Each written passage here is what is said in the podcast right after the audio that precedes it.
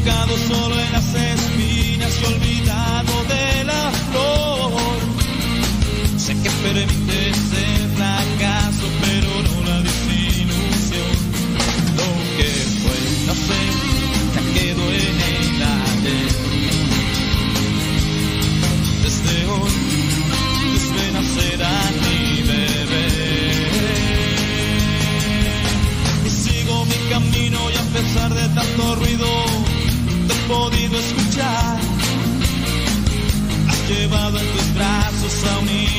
niño que gateaba en Boulevard.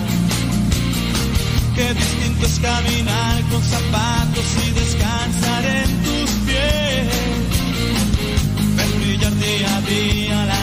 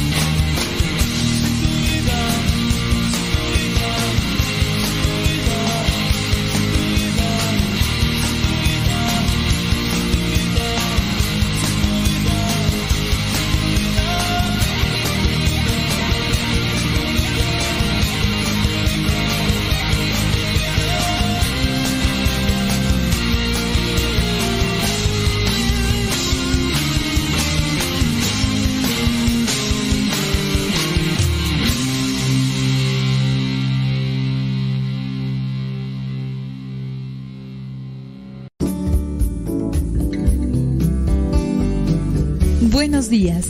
Iniciamos nuestra jornada poniéndonos en manos de nuestro Creador.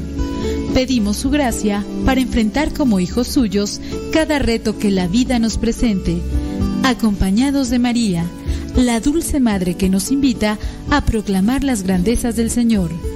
Camina con nosotros en radiocepa.com, emisora católica de los misioneros servidores de la palabra.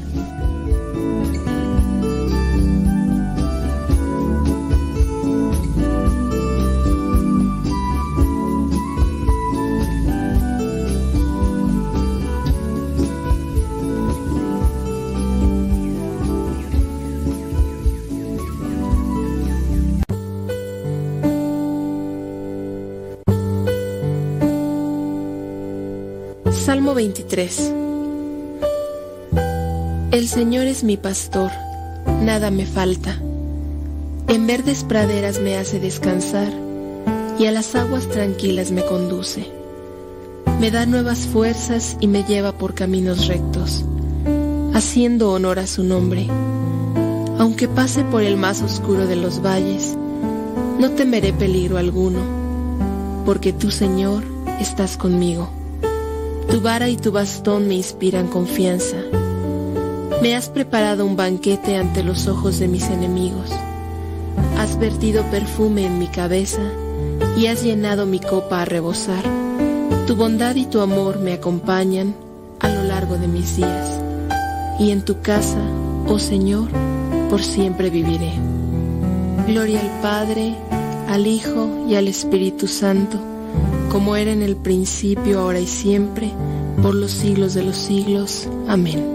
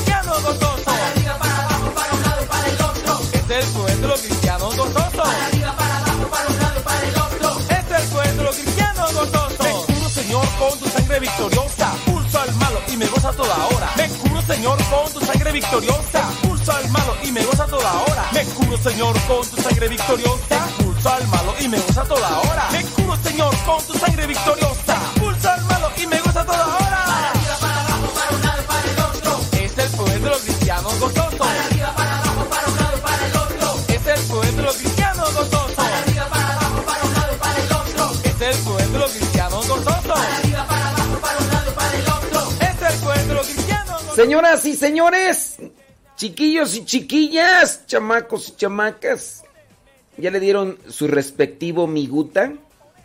Ahí en el Facebook, ahí en el YouTube. Ya le dieron la compartición. Yo espero que sí. Saludos a Gustavo Tapia que anda todo dormido. Alejandra Soto desde Puebla. Trabajando. Qué bueno. Alejandra, Alejandra Ayala de Columbus, Ohio. Dice Gustavo Tapia que él es de Puebla. Dice, dice. Es pocho, pero dice que él es de de, de Puebla. De Puebla. Ya son las 8 de la mañana. Exactamente. Allá todavía no empezamos porque quién sabe qué, ¿verdad? Pero en un ratito más.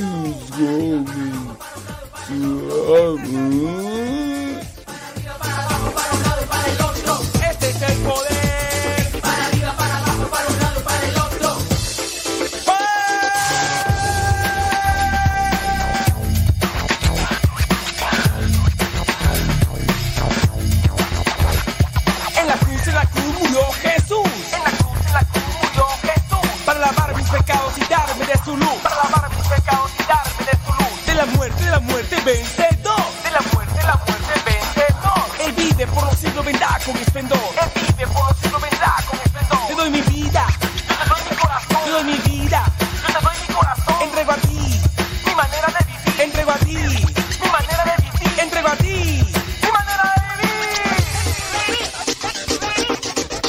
Nosotros nos gloriamos en la cruz de nuestro Señor Jesucristo,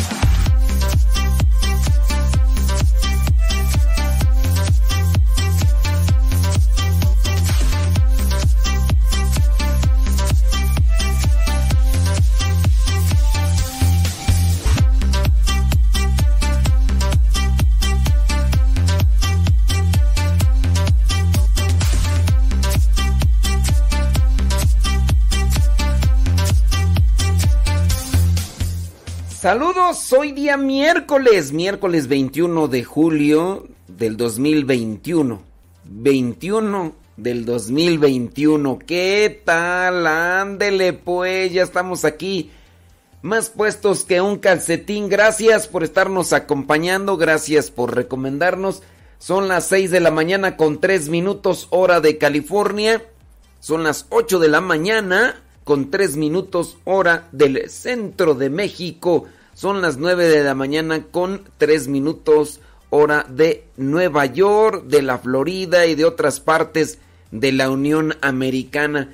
¿Cómo amaneció? ¿Cómo? ¿Amaneció? Sí, ya esto es un milagro. Gracias a Dios tenemos otro día más. Agradecerle porque nos permite estar vivos, nos permite acomodar lo malo que hemos hecho, acomodar lo bueno que quizá a lo mejor nos hemos presentado como un proyecto o cosa buena en la vida. Ese rato estábamos ahí rezando. Ya ve que antes de entrar al programa yo eh, busco conectarme con Dios para dejarme iluminar por Él, pensar cosas buenas, proyectarme a hacer cosas buenas. Lamentablemente hay gente que lejos de conectarse con Dios, se conecta con el maligno. Estábamos dentro de la oración y ya llegó uno de los padres y ya llamó a uno de al padre eh, eh, superior y ya le dijo una situación de pues de esas difíciles que, que, se dan resulta que pues por ahí hubo un altercado eh, tuvieron que ir por una de las personas que, que nos ayudan aquí en la comunidad y de esos asaltos que se dan hay personas que en la noche se conectan con demonio y andan buscando hacer el mal, robando el bien material que otros han juntado con esfuerzo, con sacrificio. Estamos en, en México y bueno, esto no solamente se da en México, se da en otros países de Latinoamérica y también de Norteamérica. ¿Qué podemos hacer para que esto se vaya quitando en nuestras vidas y no vivir con el con la incertidumbre, con el pendiente, con el temor, con la paranoia. Eh, y bueno, el asalto se dio allá en esta misma zona donde pues nos van a mandar de misión. Este, y donde hace unas cuantas semanas pues también se metieron a la casa ahí donde, donde vamos a estar y nos robaron tres computadoras, una cámara, switcher, bocinas y equipo que tenemos o que teníamos más bien para realizar trabajos de video para la, el apostolado que tenemos en, nuestra comunidad y todo y, y pues así. Hay gente que busca conectarse con, con Dios buscamos conectarnos con Dios para hacer cosas buenas y habrá otra gente que se está conectando con, con el mal.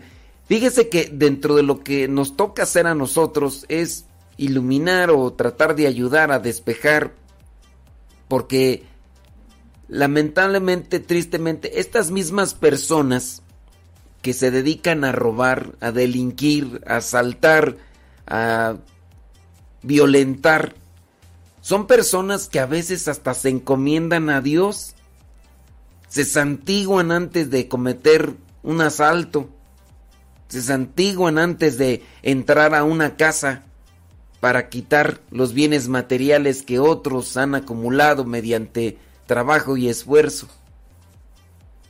Y quién sabe, a lo mejor hasta tienen sus santos con veladoras y porque a veces hasta cuando los agarran traen ahí sus tatuajes de imágenes religiosas y tú dices, a ver, ¿cómo está el asunto? Aquí pues, o sea, o sea, ¿para dónde estamos caminando? ¿Para dónde estamos?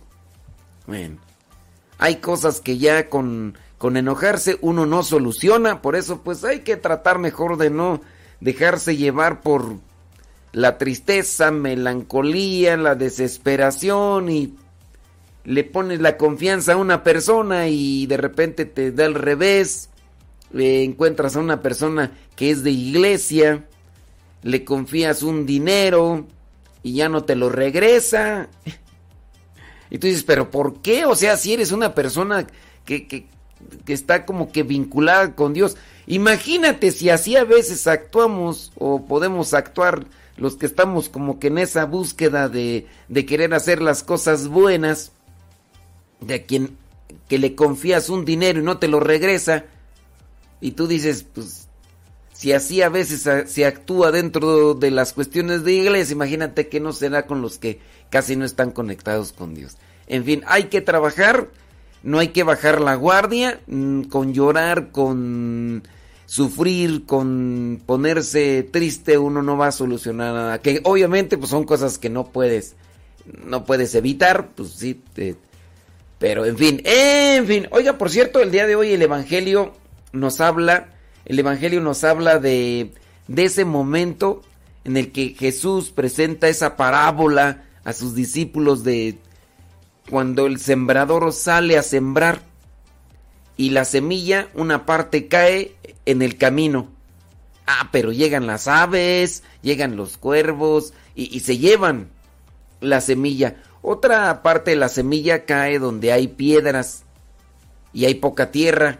Sí germina la semillita, pero pues, por falta de tierra, porque hay mucha piedra, pues no crece. Hay otra semilla que cae en los espinos. Sí hay tierra, pero los espinos, como están ocupando el espacio, no dejan crecer a la planta y hay otra parte de la semilla que cae en tierra buena. En la reflexión que yo les compartí en el, en el Evangelio, ahí en mi página de Facebook y del Spotify, y yo les hice una reflexión sobre cómo a veces esto mismo se da de en una misma familia. Yo puedo hablar de provincia, de donde, de, de mi Guanajuato, querido bello. Oye, en una familia la mamá puede ser muy religiosa, muy piadosa, incluso hasta si tú quieres muy buena, una mamá justa, que buscó siempre hacer el bien, fue generosa, desprendida, caritativa, pero a pesar de que fue la misma enseñanza que compartió a todos sus hijos, algunos de los hijos pueden ser el ejemplo o eh, van siguiendo a la mamá pero dentro de los mismos hijos habrá algunos que todo lo contrario y serán la piedrita en el zapato de la mamá. Y pues ahí es donde encontramos las diferentes tierras que hay que hacer para que se pudiera dar todo parejito y que pudiera darse el mismo fruto en la misma circunstancia con, con, los hijos. ¿No les ha pasado a ustedes, papá, los que ya tienen a sus hijos, a sus hijos grandes, que les hablaron de cosas buenas, respetar, eh, ser honestos, ser cumplidores. Y hubo por ahí uno descarriado que pareciera ser que le dijeron, haz todo lo contrario, ándale oveja descarriada, eh, dedícate a hacer todo al revés. Y, así pasa. Pues eh, Jesús mismo con los apóstoles, no, pues no todos fueron, no todos fueron como Pedro, no todos fueron como Andrés o como Juan hubo un Judas, un Judas Iscariote que traicionó, y hubo otros apóstoles que igual pues ni, ni escribieron, ni se ve, incluso que hayan aparecido diciendo un discurso, diciendo palabras así que, que, que o cartas, o ni, ni siquiera sabemos cómo murieron y otros. ¿Por qué? Pues así, así también pasa, ¿no? Entonces, ¿qué tenemos que hacer? Pues nosotros debemos de tener conciencia que hay que sembrar. Tenemos que sembrar cosas buenas. Y para sembrar cosas buenas, pues hay que echarle cosas buenas al corazón. Pues lo que traemos en el morral es lo que vamos sembrando. Y sobre todo, no solamente sembrar palabras, sino en este caso, sembrar actitudes. Que los demás, que cuando nos vean, digan, yo quisiera ser como esta persona así, recta, honesta, sincera, justa. Pues eso es lo que tenemos que hacer.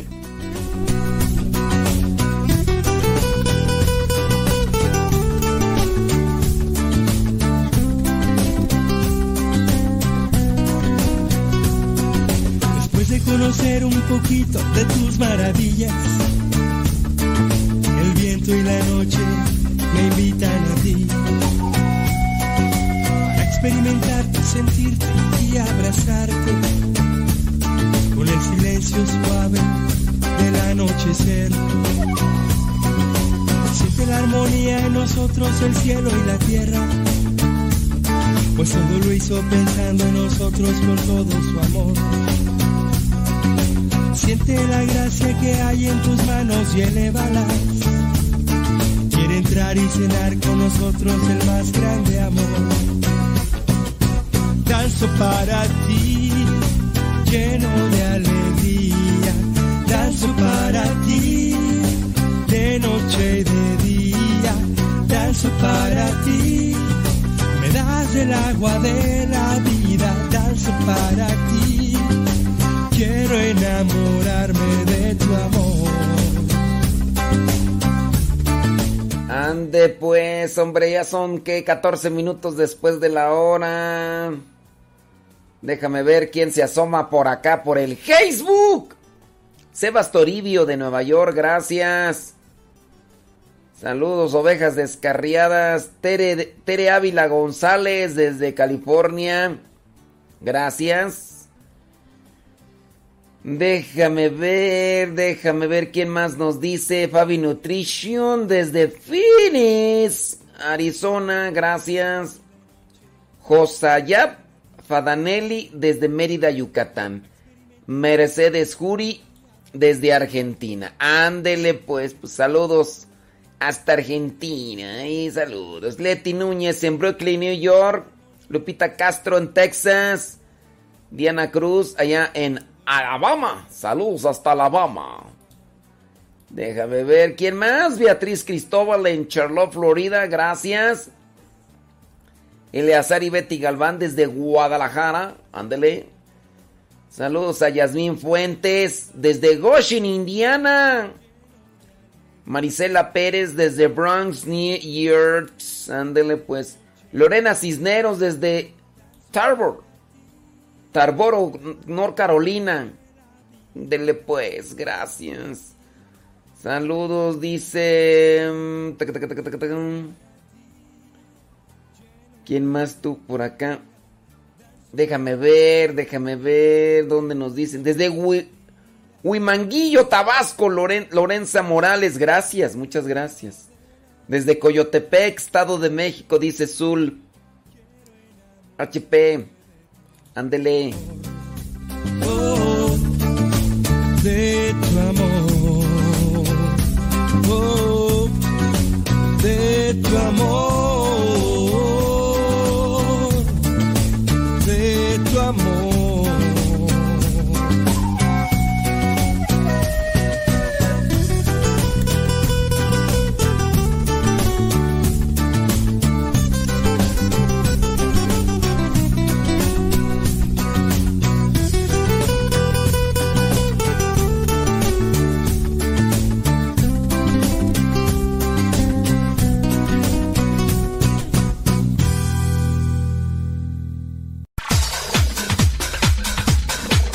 Santo no es aquel que nunca ha pecado, sino aquel que se levantó de sus miserias. Vamos a escuchar el segmento El Santoral de hoy y aprendamos de aquellos hombres algunas enseñanzas para poder mantenernos en el camino que nos lleve al encuentro con Cristo, es decir, en el camino de la santidad.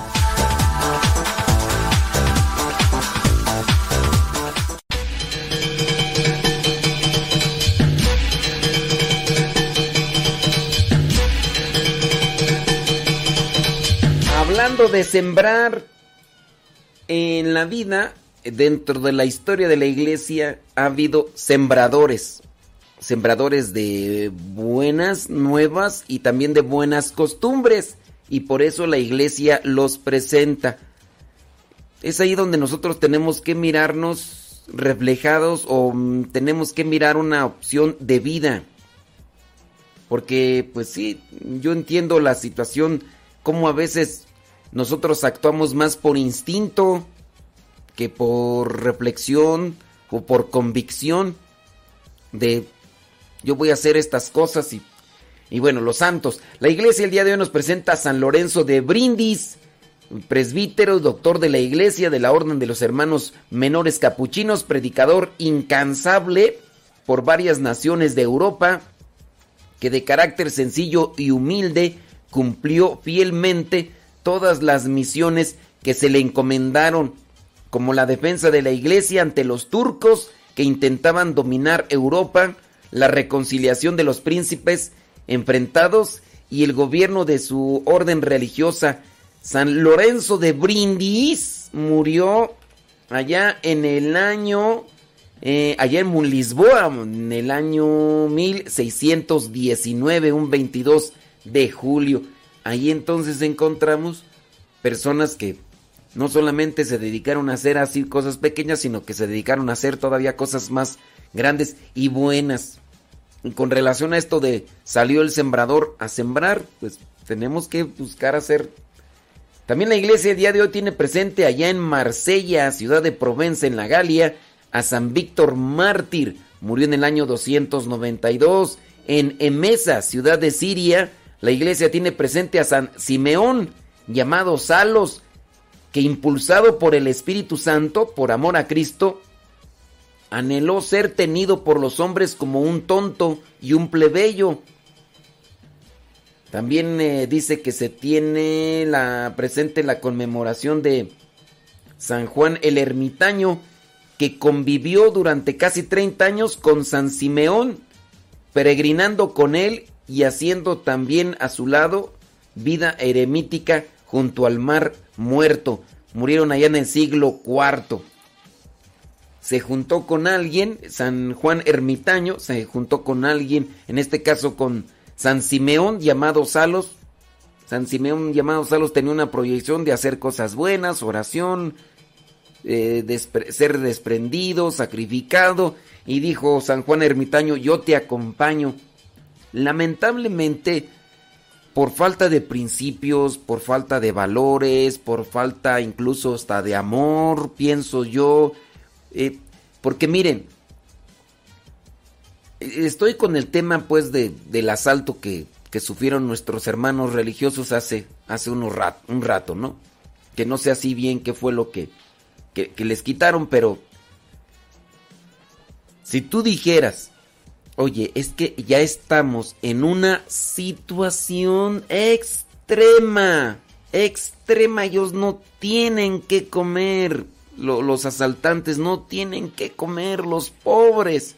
E incluso tengamos ah, como conocimiento que la iglesia en parte puede justificar que una persona en peligro de muerte porque no tiene nada que comer, se justifica que agarre cosas que le pertenecen a otro. Pero fíjense, en el caso extremo, esta persona ya no tiene que comer, no hay de dónde agarrar.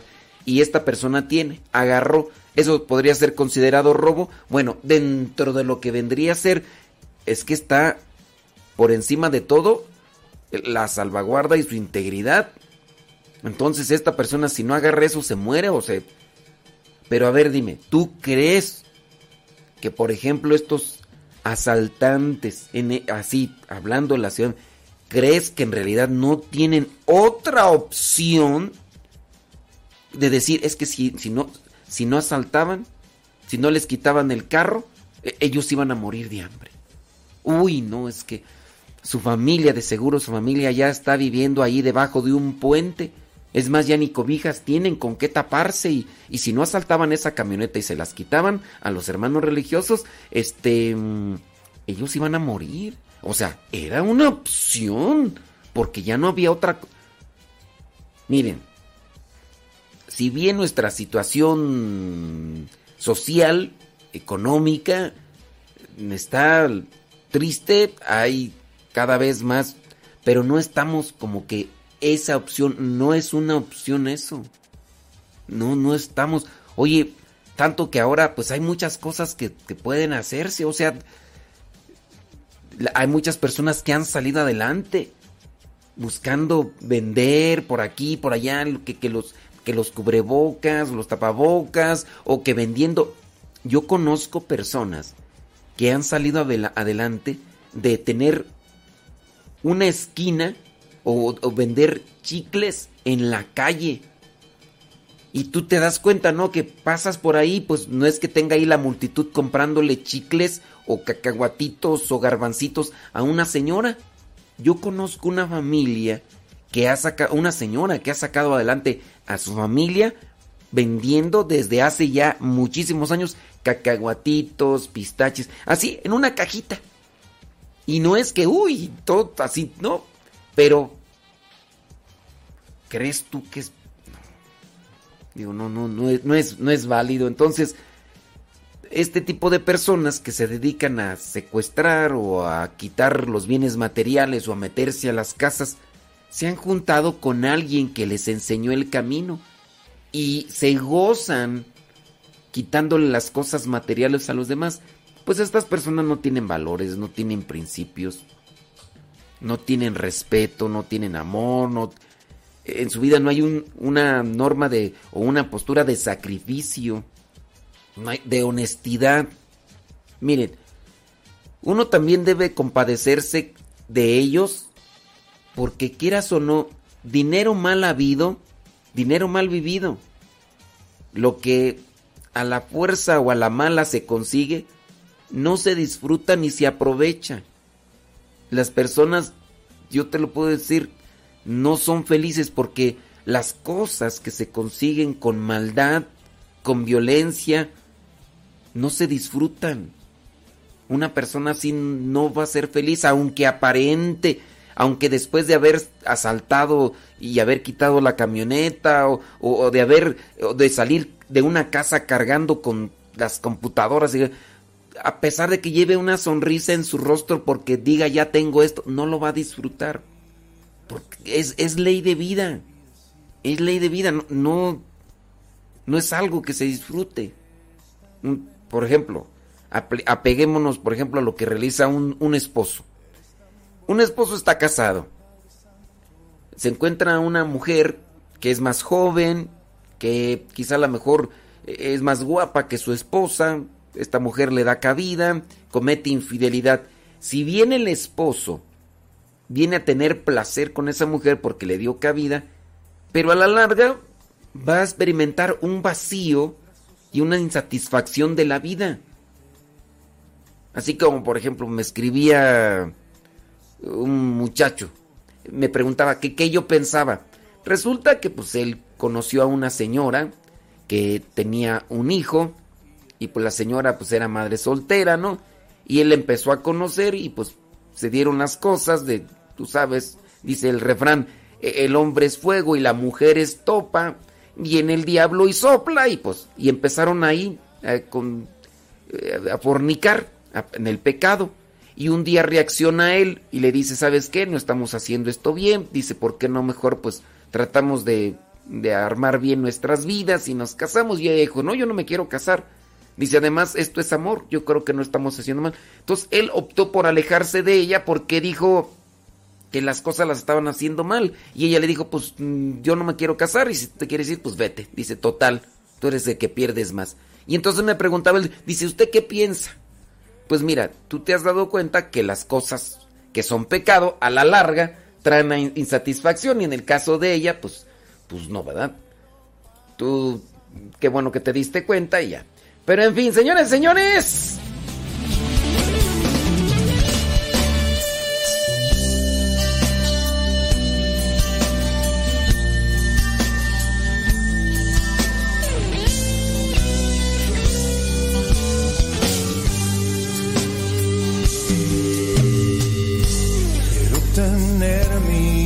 brazos altos y decirte tu amor es tan inmenso como el cielo azul.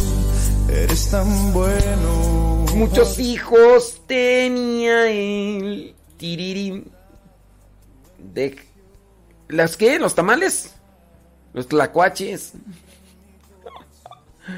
los tlacuachillos Déjame ver por acá.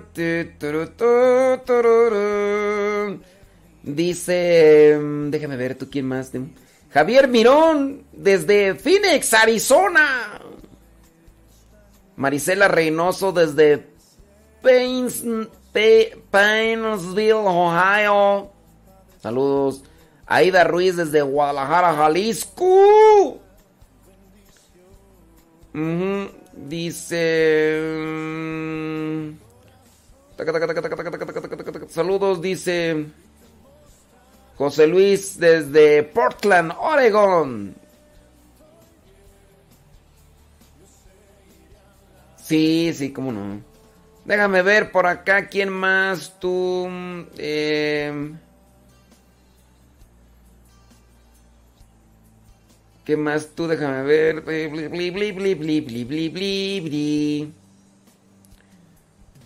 Dice. Saca, saca, saca, saca, saca, saca. Este Rangel desde Jefferson Park, California. Gracias. Este. Neri Martínez, el troquero allá en San Antonio. Órale. Déjame ver quién más tú. Oiga, por cierto, no sé si ya vio el diario misionero de ayer. Eh, hice otra modalidad, me costó un poquito más, pero déjeme su opinión, ¿qué le parece si es que usted ve el diario misionero todos los días? Si no lo ve, este, no va a encontrar la diferencia, entonces mejor no opine. Sí, sí, sí, porque hay veces que uno opina y, y nomás, no, entonces chéquele, si usted mira el diario misionero Everyday, ayer hice algo allá a ver, a ver cómo funciona, es otra modalidad. A ver si es chicle y pega, dijo aquel. Me va a costar un poquito más, pero. Ya son 29 minutos después de la hora. Bueno, ya van a ser casi 30. 30. Ya le dio compartición. Bueno, ahí le encargo que le dé compartición. Los días miércoles se conecta más gente. ¿Por qué será tú que, que los miércoles se conecta más gente al, al Facebook tú? A ver, Gustavo. ¿Será que entran tarde? ¿Será? Dice Gustavo Tapia que entran tarde, que son más flojos. eso dice Gustavo Tapia, yo no lo digo, ¿eh? Échenle pleito a Gustavo Tapia. Que son unos flojos holgazanes buenos para... Es cierto. Es cierto, nos dice.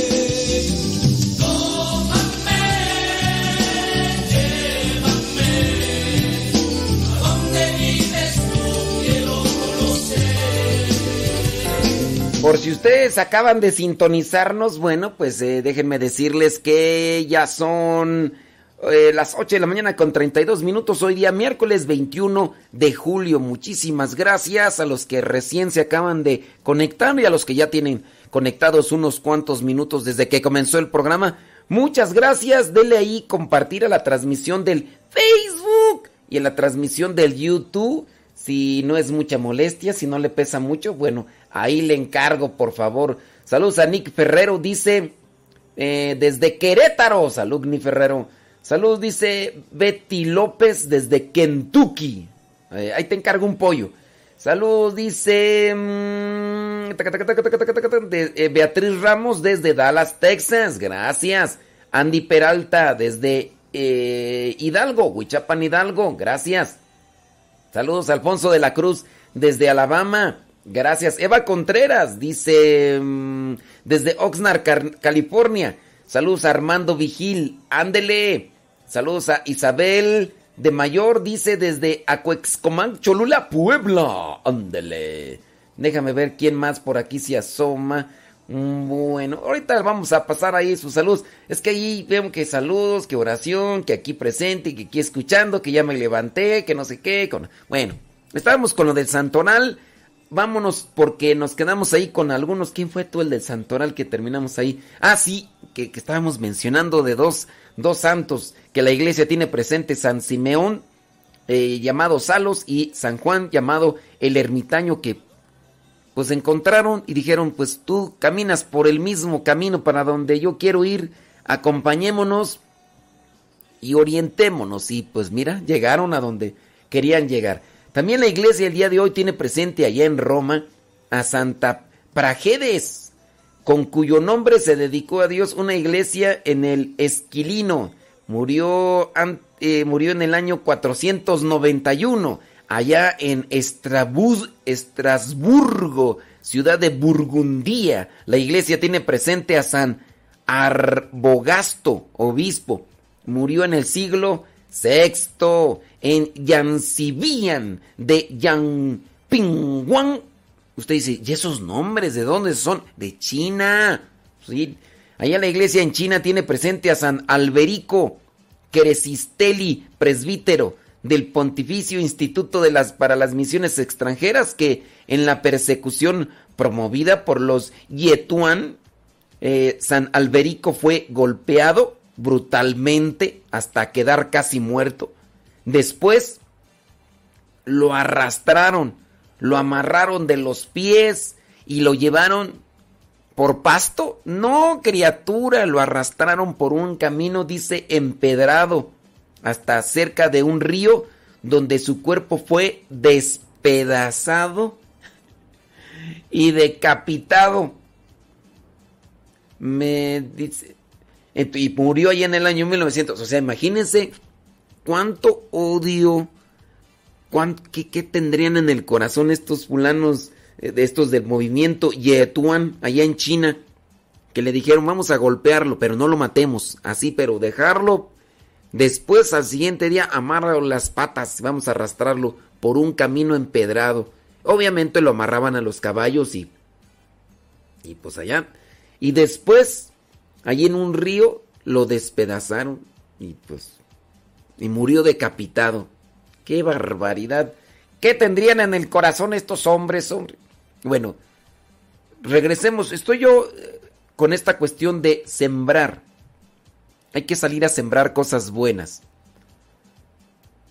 Cuando yo estoy en el programa de radio, me doy cuenta que siembro. Yo, yo siembro cosas siembro sentimientos, siembro reflexiones, siembro formación, información, y esto puede tener una repercusión. Hay algunos que les enoja lo que digo, porque pues ahí ya no entiendo, ¿verdad? Hay otros que pudiera ser que, que vayan agarrando el hilo y les vaya cayendo el 20. Así como a mí me cayó el 20 hace muchos años escuchar también el programa. Un programa de media hora, así, en la mañana. Eso era lo único que escuchaba. Media hora, de lunes a viernes. Y en mí fue provocando algo. ¿Por qué no en todos provocó lo mismo? Porque pues mi corazón estaba en, una situación diferente a la, a la de otros. Pero todos los días podemos sembrar. Solamente que hay que analizar qué tipo de palabras estoy yo compartiendo. Tú también ahí, por ejemplo, en tu trabajo. En tu trabajo también tú estás sembrando. ¿Qué tipo de palabras compartes con tus compañeros? ¿De qué son tus pláticas? Bueno, pues tus pláticas tienen repercusión. Imagínate que tu compañero o tu compañera de trabajo, ella no ha caído en la infidelidad, no ha caído en el pecado, y tú le comienzas a hablar de cosas de pecado, o incluso hasta le empiezas a ridiculizar porque ella no ha sido infiel o él no ha sido infiel. Uy, mandilón, ahora resulta. Vámonos por ahí, mira. Vamos a este lugar. Ahí, unas nenorras ahí, uff. Mira que tómate esto. Ah, una cerveza, hombre. Pues, ¿qué, ¿qué, malo tiene una cerveza? Tómate esta, ándale. Sí, ve, que mira, que yo te la invito, hombre. Mira, pruébala. Y así puede ser, por ejemplo, para un cigarro o para la caspa del diablo. Mira que no te pasa nada, hombre, pues es poquita, que pues, si nada más. No, pues lo, lo, malo es cuando ya uno excede y le echa uno. Pero un poquito que, mira, te vas a aliviar. Allí uno está sembrando cosas en los demás. Pero uno siembra dependiendo a lo que uno trae en el morral. Por eso es tan conveniente ir purificando pensamientos ir purificando palabras. A veces utilizamos muchas palabras altisonantes. Yo trato de ir acomodando mis palabras. No, no, yo no digo palabras altisonantes, digo porque en primera, con mi mamá y mi papá, yo no las escuché. Yo, así, ellos incluso, yo sí llegué a mirar cuando se enojaban. Y en el tiempo en el que mi papá andaba ahí pegado a la botella, mi mamá se enchilaba y todo, y se enojaban y todo, pero nunca miré que se dijeran malas palabras. Y también ellos me fustigaban cuando por ahí en algún momento se me escapaba una porque me enchilaba y, y yo porque las miraba que otros familiares las decían, pues, pero en el caso de malas palabras, quieras o no, son cosas que vas, vas sembrando. En algún momento yo estuve en un trabajo donde con compañeros se decían palabras en doble sentido, como le dicen acá en México, eh, con, la famosa albureada. No, es que es un albur. Te está albureando, dicen. Y entonces son palabras en doble sentido. Y pues de repente llegas a una fábrica y todos los compañeros dicen albures y todo, entonces pues, pues voy a decirlo, ¿no? Y, al final quedas atrapado. Entonces sembraron algo, tú lo agarraste, lo dejaste en tu corazón y ya. Tú no eres chismosa. Llegas a un lugar donde hay puras compañeras chismosas, mitoteras, agüenderas, levantafalsos.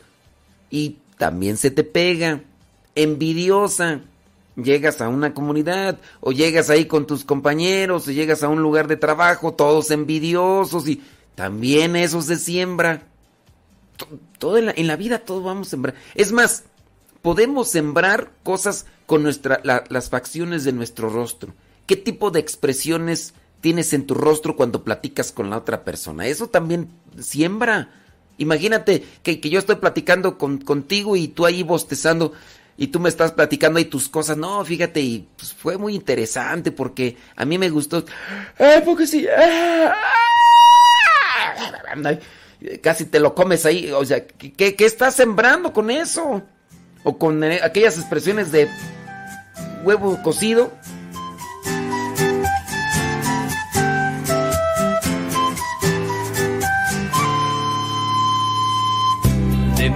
Aprendí a vivir la plenitud de amar. Ella me enseñó a tener ojos de huevo cocido. O, tú cuando por, cuando, por ejemplo, este... Hacen sus muecas. Ay, o esos bufidos de... nombres, nombres, nombres. Sí, de todo hay en la viña del Señor, hombre. Déjame ver. ¿A poco? Mira nada más. ¡Qué barbaridad! Sí. Ándele pues. Déjame ver por acá. Bli bli bli, blu blu blu, bla bla bla, taca taca ta, taca taca ta. Taca taca ta, taca taca taca taca ta. Dicen que desde Marabatío. ¿Será Marabatío Michoacán? ¿O de dónde es? ¿Cuál, cuál Marabatío? Antonio Santillán. Dice Balrot Shalom desde Nicaragua. Ándele pues, saludos hasta Nicaragua. Mm, saludos desde Anderson, California. Ándele pues, gracias. Maribel Cabrera desde Apizaco, Tlaxcala. Saludos desde Yuri Tobías desde Garland, Texas. Ándele. Oye, ya, ya las, las abejitas, las abejitas veganas ya, ni fu ni fa, tú. Antes se manifestaban de vez en cuando, ya se hicieron veganas, cambiaron la carne por, por otras cosas y, y también cambiaron el programa. Oh, mi wow, hombre. Sí. Saludos, dice María Banda desde Moines, Iowa. Jesús Viveros desde Lynn, Massachusetts. Jesús Viveros pidiendo una canción que de la rondalla, ¿qué tú? ¿Rondalla del gallo o qué? Ya ni me acuerdo de cuál rondalla andaba ahí pidiendo una, una rola, dice. Sí, saludos, dice desde Perú, que ya tienen ya tienen un, un, presidentazo. ¡Qué barbaridad! ¡Viva México! Oye, hay veces que, que a veces no entendemos, ¿verdad? Dice, hay que mirar lo que otros han hecho para nosotros. Hay que mirar lo malo que otros han hecho para nosotros no imitarlo. Y, y pues sí, hombre, ay, Dios mío. ¿Ahora qué va a pasar allá, Lenali, en Perú? ¿Estás contenta o estás triste? Oye, por cierto, noticia triste. ¿En dónde fue? En, Veracruz, donde despenalizaron el aborto. Ahorita vamos a comentarlo.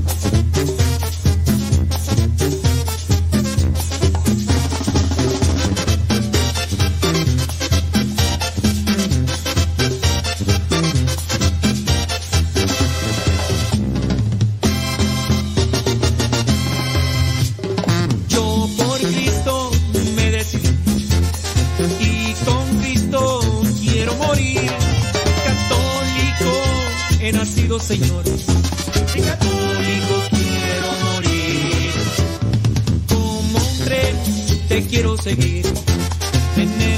sin señores, ya son 46 minutos después de la hora, 46 minutos después de que hemos comenzado este programa. Gracias a los que apenas recién se conectan. Thank you very much. Saludos a Antonio Santillana hasta Marabatío, Michoacán. Saludos. Saludos a Adriana Cortés desde Salem, Oregon. Gracias. Ándele pues. Díganos dónde nos escuchan. Eso es interesante e importante para nosotros porque de esa manera pues podemos ver hasta dónde estamos llegando y qué es lo que podemos compartir como para beneficio de ustedes. Saludos, dice José Luis desde Tultitlán, Estado de México. Ándele pues, desde el Tesoro. Ándele, saludos hasta el Tesoro. Dice acá Marta Juan Torres desde San Vicente Chicolopan. Ay, Marta Juan Torres, es que Allí en San Vicente Chicolopan fue donde asaltaron a los hermanos ahorita en la mañana, hombre. Es que ya, ay Dios mío. Ay, Marta, Marta Juan Torres vive en una colonia que le llaman privada porque está un guardia que solamente deja entrar a los que le presentan su credencial y hasta en esa privada se metió una camioneta y abrió una casa que no estaba donde no había, no estaba viviendo nadie, pero sí ya tenía muebles y se llevaron todos los muebles. Ay, Marta Juan Torres, ¿qué va a pasar, hombre? Vanessa Zapata desde Texas, gracias. Geraldine Castillo dice que nos saluda desde Michoacán. ¿Desde qué parte tú? Sí, pues dinos, pues también eso es interesante. Luz Valencia desde la Florida, 9 de la mañana con 47 minutos ahí en la Florida, efectivamente. Raquel Sánchez desde Dallas, Texas. Ándele pues, bueno, pues saludos, dice Anel Ramos desde Cypress, Texas. Oye, no terminamos de decir el santoral. Eh, creo que por ahí nos quedó solamente un santo. Eh, San José Juan Yumei mártir, que durante la persecución allá en China también falleció cuando era llevado a Daining en la provincia de Hebei en China. Murió en el año 1900 San José Juan Yumei. Mm, bueno, hablando de sembrar, porque traemos este tema de, de sembrar. Dice, saludos desde Guadalupe, California. ¿A poco hay un Guadalupe, California tú? Válgame Dios. ¿Dónde queda eso? María Valencia dice que Guadalupe, California. ¿En dónde quedará? Bueno, pues ahorita hay que buscar el Google Maps. Saludos desde Tepeji del Río, dice Tere López. Allá Leonor Estrada en Acuitlapilco. Saludos a Emilia, Emilia que dice que nos está escuchando ahí. Eh, ¿En qué estaba tú? Esto de sembrar. Fíjese que una noticia triste acá en México, porque mm, dice, el Congreso de Veracruz ha aprobado este martes, o sea, ayer, despenalizar el aborto. O sea, se podrá ya matar a niños y no habrá cargos, no habrá persecución. Así, esa es la situación. Se podrá matar niños hasta la duodécima semana de gestación, convirtiéndose en el cuarto estado en México en hacerlo. Y así poco a poco. ¿Tú crees que diputados y senadores le prestan atención a la gente para ayudarla? ¿Con esto se ayuda matando a los niños en el vientre? Digo, al final de cuentas Dios va a pedir cuentas a estos diputados. Oye, pero lo, sorprendente es que hacen una encuesta en México y les preguntan, ¿usted es católico? Sí, yo soy católico, pero estoy a favor de que se mate a los niños. Yo estoy a favor que se mate a los seres humanos dentro de la mamá, donde nadie los ve, solamente el ultrasonido. Que se mate a los niños. Ah, eso sí, no patees un perro. Porque aquel señor que pateó un perro que encontró en la calle, le quebró la espina dorsal, o no sé si dice espina dorsal, pero le quebró ahí todo, que pues ya lo único que hicieron fue pues darle matarile el irelón. ¿Y qué dijeron? tres meses a la cárcel. Y luego después llegaron ahí los defensores de los animales y le metieron seis meses en la cárcel. El delito, haber matado un perro. Con así, le dio una patada y lo aventó para allá y, y, mató al perro. Oye, ¿sabes qué? Voy a matar a un niño dentro del vientre de una mamá. No, no hay problema. Es más, ya incluso hasta el gobierno paga porque van a utilizar doctores, una clínica entonces meten a la señora, la anestesian y todo, van a utilizar enfermeras y todo, y así, y no importa, hasta el gobierno te paga para que mates, pero eso sí, por favor no mates un gato, no mates un perro, porque si no te van a llevar a la cárcel. Así, esto se está sembrando en la sociedad. ¿Qué va a suceder en un futuro? Ya ahorita está el aborto, al rato la eutanasia, pero ciertamente la culpa también está sobre quienes eligen a los senadores o a los diputados o a los gobernadores o a los presidentes. ¿Por qué? Porque pues dicen, pues a lo mejor algunas personas dirán, pues yo ni tengo hijos. Además este diputado promete que me va a dar mm, un bono, un, dinerito para los hijos que ya tengo. Ya ya se hicieron ahí la, la operación o, ya se les mm, ahí se les amoló el chasis, ya no tienen ahí donde procrear, entonces pues ya, pues me vale los demás, yo voy a votar por este diputado que me está prometiendo darme un dinerito para que mis cuando mis hijos vayan a la escuela. Ese dinero no lo voy a utilizar para eh, la escuela, lo voy a utilizar para comprarme maruchan, para comprarme cosas ahí superficiales, así así es la gente. Entonces, muchas de las veces se opta más por lo material, por lo, así, y no se pone uno a pensar en la vida de otros. Bueno, el Congreso allá de Veracruz dice, la votación eh, se saldó con 25 votos a favor, 3 en contra. Tómala, papá. 25 a favor, 3 en contra y una abstención. Y te aseguro que dentro de estos 25 votos a favor del aborto están estos fulanos que se dicen católicos. En Veracruz hasta ahora el aborto solo era legal bajo cinco motivos. Producto de una violación, producto de una imprudencia o culposo, peligro de muerte, malformaciones o un embarazo producto de una inseminación artificial no consentida inseminación artificial no consentida, o sea, todo el proceso es de que se tienen que, realizar para, ay, es que no, no lo quise, o sea, gasté un montón de dinero, pero al final de cuentas no lo quise, entonces habrá gente, pues, pues sí, sí, la hay, pero bueno, ya dijeron que ya estos cinco motivos ya afuera, entonces ahora sí ya, y, y así, estas mujeres que, que andan con su pañuelo verde, pues ahorita ya contentas, andan colocando triunfó, que los movimientos y demás, y, y al rato, pues bueno. La pena para las mujeres que aborten después del plazo legal será ridícula. Dice que 15 días o dos meses de tratamiento en libertad. O sea que si una mujer eh, se provoca un aborto después de la duodécima semana de gestación, le van a dar 15 eh, días de tratamiento en libertad. ¿Tratamiento de qué tú? Tratamiento de... ¿De qué? o sea, ya se provocó el aborto y entonces hay que darle tratamiento en libertad, tratamiento psicológico, tratamiento eh, de dinero, tratamiento de qué. Dice, por otra parte, se ha incluido el delito de aborto forzado, que se aplicará a quien interrumpa el embarazo de una mujer sin su consentimiento en cualquier momento de la gestación.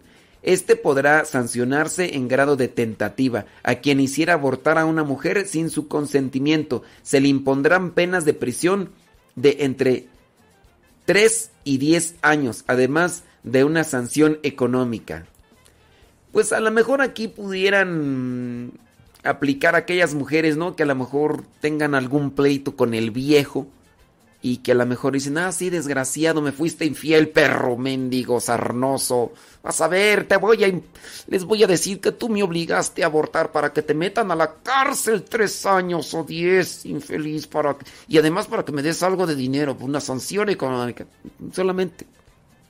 Pues yo digo, estas mujeres que abogan por querer matar a los niños en el vientre, pues ya igual...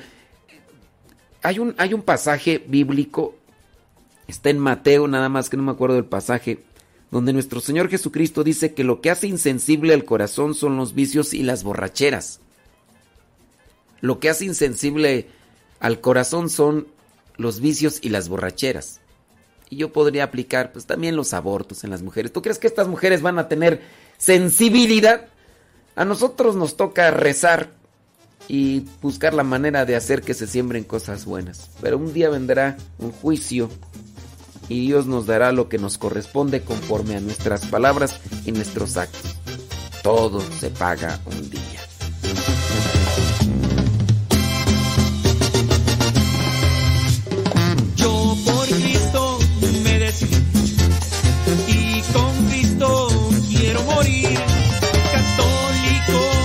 He nacido, Señor. Y católico quiero morir. Como un tren te quiero seguir. En el redil siempre quiero estar. Sé que estrecho es el camino, Señor. Pero en él quiero yo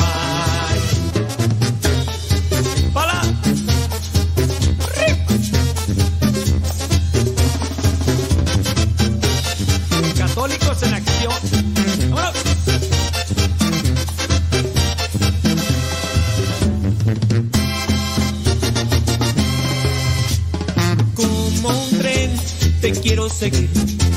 En el redil siempre quiero estar. Sé que estrecho es el camino, Señor. Pero en él quiero yo continuar. Como un tren te quiero seguir. En el redil siempre quiero estar. Sé que estrecho es el camino, Señor.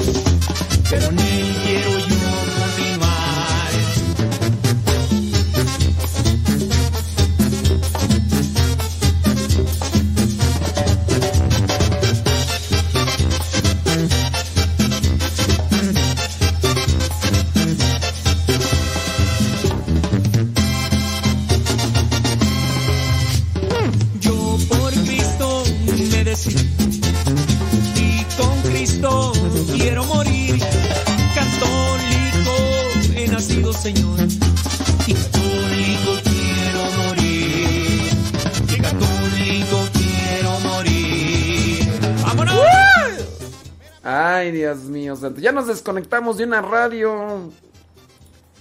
De una estación de radio. Y por ahí todavía está otra conectada. Déjame ver. Levántate, católico. Déjame ver si están conectados. Si no están conectados, pues ni modo, ¿verdad? ¿Qué le vamos a hacer? Espérame tantito. Y ahí están conectados los de. ¡Levántate, católico! Saludos, Luz Valencia, allá en Florida. Dice que ella es de Dolores Hidalgo, Guanajuato. Saludos a los paisas de Guanajuato. Ándele. Dice... mm, Oye, por ahí hay una canción de...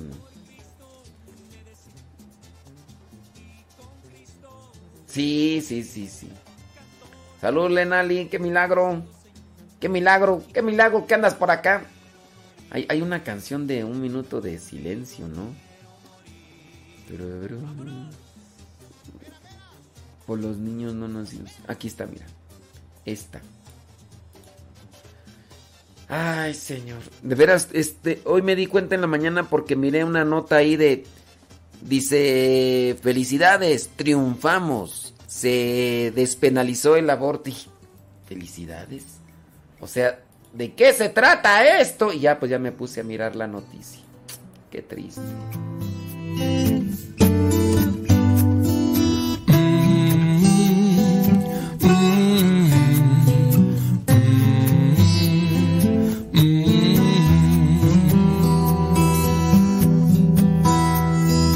Madre, es terrible lo que escucho. Tú y mi padre me asesinarán. Treinta días dentro de tu vientre te aprendí a amar. Sueño tocarte las manos. Sueño mirarte reír.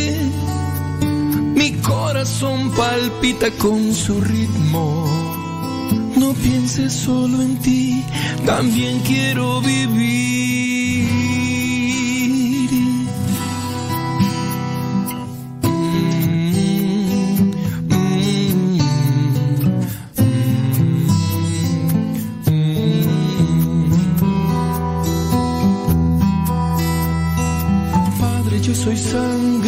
De tu sangre.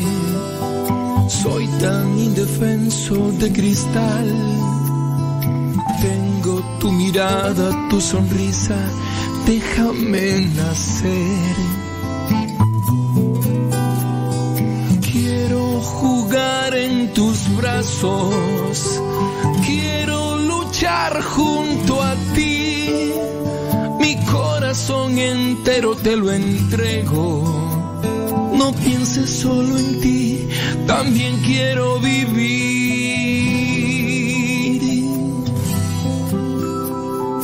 Tantos ya han muerto en vientres asesinos. Hay padres sin derecho que matan sin derecho, por eso quiero pedir millones no nacidos. Son ángeles que no volaron, son luces que nunca brillaron.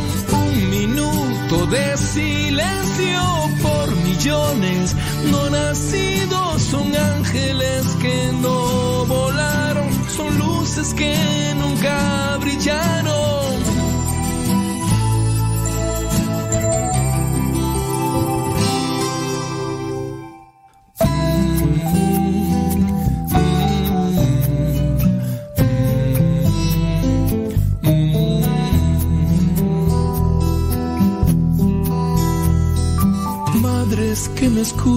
Aún hay tiempo. Un tesoro vive en sus entrañas. Seres que sueñan cambiar el mundo déjenlos nacer. Ellos serán su alegría, ellos las protegerán.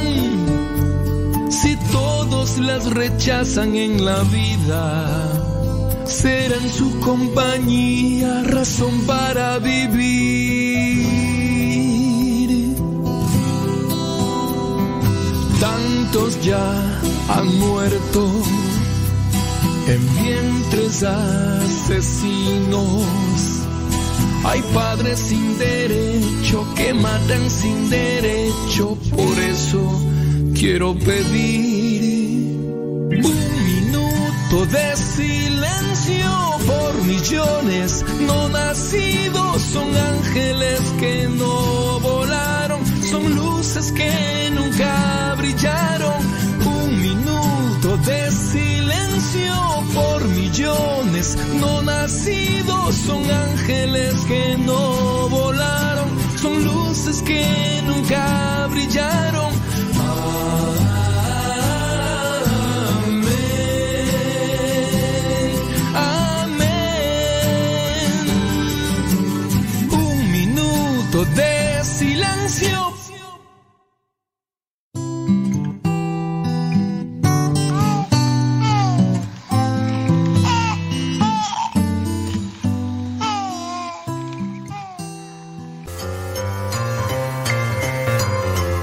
¿Ya estás listo para la trivia del día de hoy? Pues vamos con ella.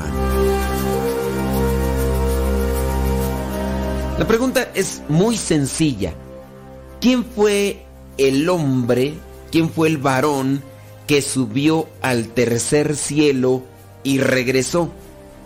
¿Quién fue el hombre o el varón que dice subió al tercer cielo y después regresó?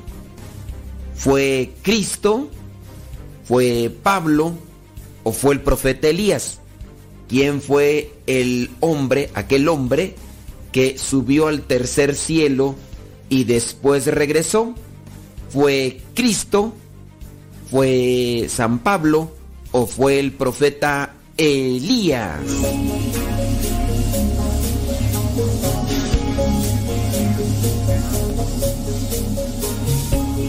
Si tu respuesta fue Cristo, déjame decirte que te equivocaste. Y con esto no quiero decir que Cristo no subió al cielo y después bajó, no.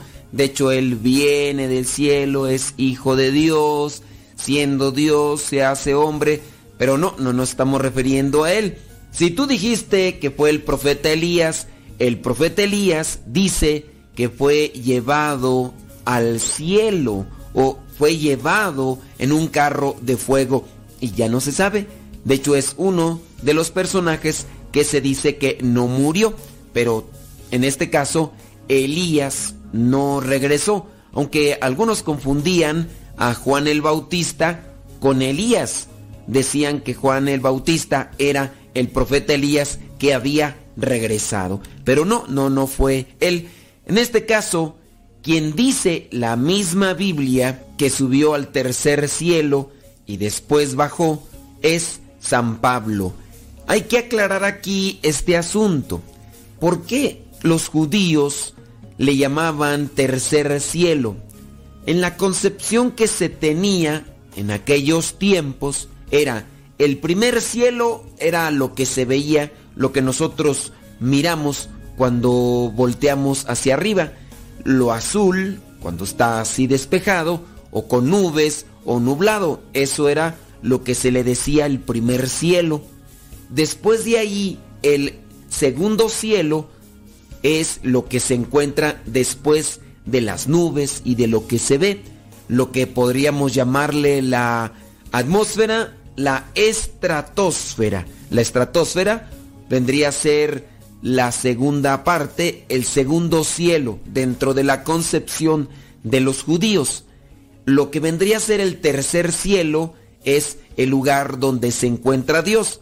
En este caso es algo que no se ve, algo que está más allá de lo que son las estrellas, el sol y todas estas cosas. algo así como el espacio, más allá del espacio, estaría lo que le llamarían el tercer cielo.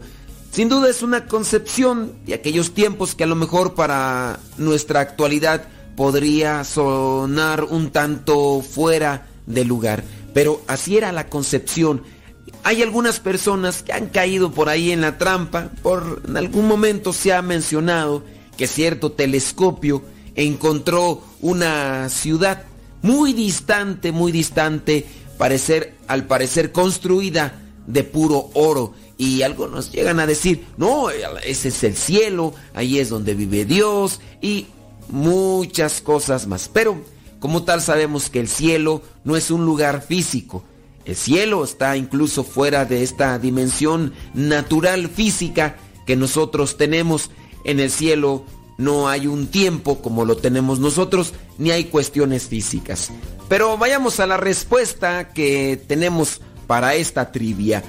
Podemos encontrar en la segunda carta a los Corintios, capítulo 12, versículos del 1 al 5, donde San Pablo hace una revelación. Vayamos al texto, dice, Nada gana uno con gloriarse de sí mismo. Sin embargo, tengo que hablar de las visiones y revelaciones que he recibido del Señor. He recibido del Señor. Conozco a un seguidor de Cristo que hace 14 años fue llevado al tercer cielo. No sé si fue llevado en el cuerpo o en espíritu. Dios lo sabe. Pero sé que ese hombre si en cuerpo o en espíritu, no lo sé, solo Dios lo sabe, fue llevado al paraíso, donde oyó palabras tan secretas que a ningún hombre se le permite pronunciarlas. Yo podría gloriarme de alguien así, pero no de mí mismo, a no ser de mis debilidades. Aunque si quisiera yo gloriarme, eso no sería ninguna locura, porque estaría diciendo la verdad. Pero no lo hago para que nadie piense que soy más de lo que aparento o de lo que digo. En pocas palabras, San Pablo está diciendo que él es, pero que pues no quiere decirlo como tal para que los demás no piensen que es una persona privilegiada dentro de lo que está en este texto bíblico y que fue llevado al tercer cielo en palabras de San Pablo, es lo que en la iglesia se le llama visión beatífica. La visión beatífica la tienen aquellas personas que son espirituales y que Dios les concede mirar más allá de lo natural, de lo material. Entre estas personas se encuentra Santo Tomás de Aquino, que ya no quiso seguir escribiendo más, en, este caso de la suma teológica, porque dijo que todo lo que había escrito, que es muy sabio, muy congruente y muy lógico por la sabiduría que tiene Santo Tomás de Aquino, dijo que en comparación a lo que había experimentado y visto, era pura paja y ya no quiso seguir escribiendo más cosas. Una santa que también tuvo una visión beatífica, dicen, fue Santa Teresa de Ávila. Y hay muchos santos dentro de la iglesia que han tenido este tipo de visiones. Ciertamente después de experimentar aquello que es la gloria, Después de reflexionar y de valorar lo que es la tierra, sin duda hay un aprecio más por las cosas divinas. Aunque nosotros no tengamos esa experiencia divina como en este caso sí lo tuvo San Pablo y otros santos, podemos tener una experiencia divina cuando participamos en la oración con un corazón abierto, cuando participamos de la Eucaristía con ese corazón dispuesto. Aprovechemos pues esos momentos de encuentro con Dios para poder por lo menos saborear, aunque sea algo muy pequeño, de lo que Dios tiene preparado para cada uno de nosotros. Recuerda, San Pablo es aquel que pudo contemplar el tercer cielo. Segunda carta a los Corintios, capítulo 12, versículos del 1 al 5.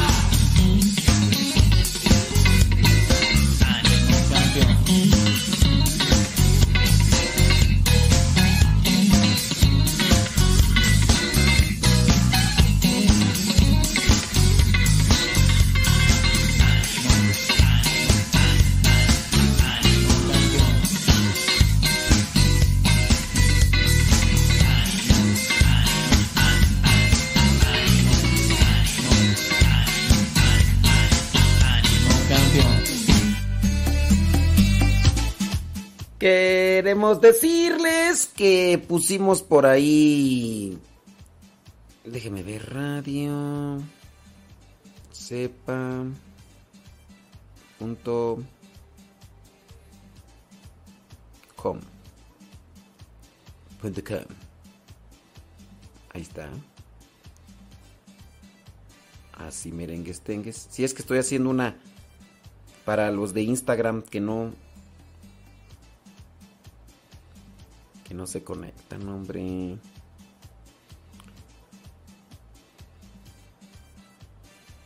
Díjame vir.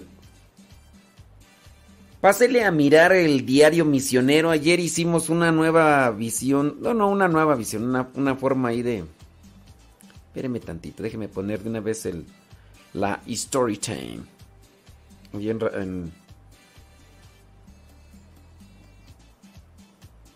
Listo.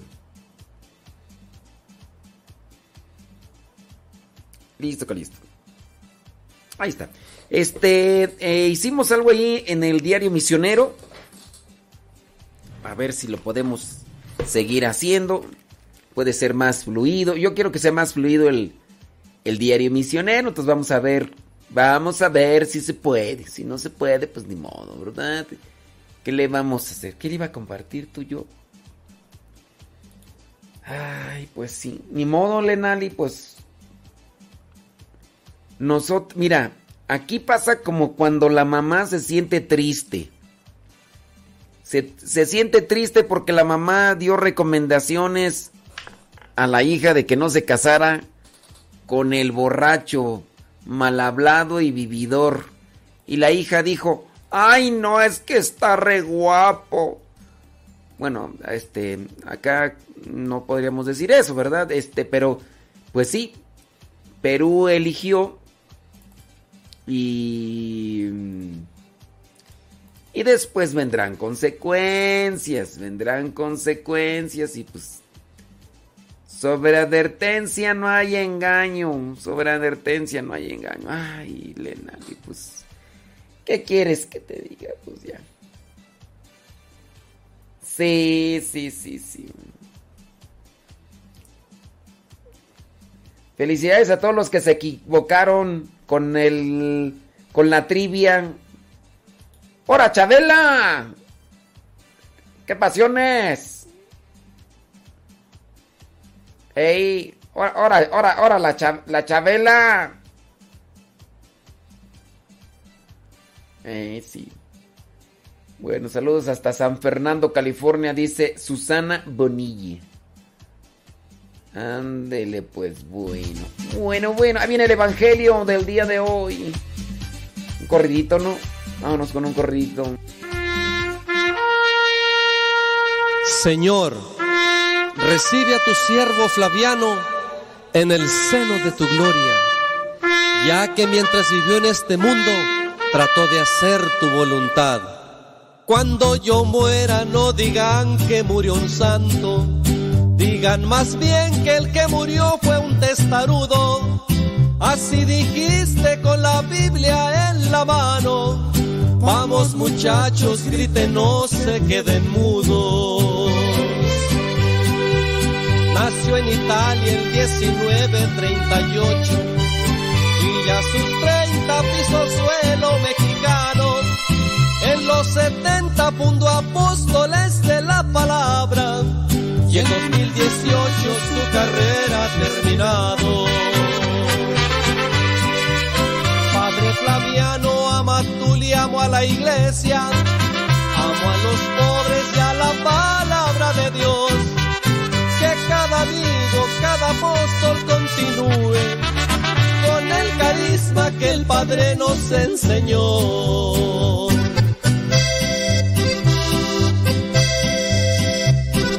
Herido, cansado y agotado. Quisiera llegar el último día en tu presencia, oh mi Dios, como un soldado valiente en el fragor de la batalla. Oh Padre eterno, te estamos agradecidos por el carisma que en Flaviano nos has dado. Nos ha enseñado a vivir con orden la vida a ti regresa y deja varios ordenados. Tu cuerpo inerte siguió siendo misionero hasta el final con sus guaraches en los pies. Salió de México a y Veracruz y hoy descansa en Catedral de San Andrés. Amigos, todos les invito a continuar con la misión que nos fue encomendada. Padre Amatuli dejó la mecha prendida. Prendamos muchas mechas y que se haga la alumbrada. Padre Flaviano, Amatuli, amo a la iglesia. Amo a los pobres y a la palabra de Dios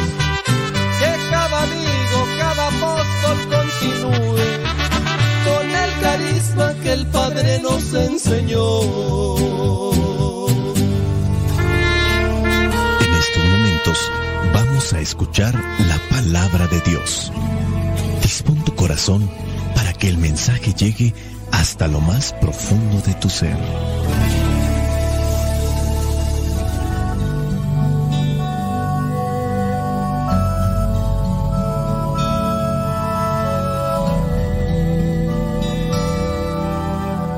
El Evangelio que la iglesia nos presenta para el día de hoy corresponde a Mateo, capítulo 13, versículos del 1 al 9.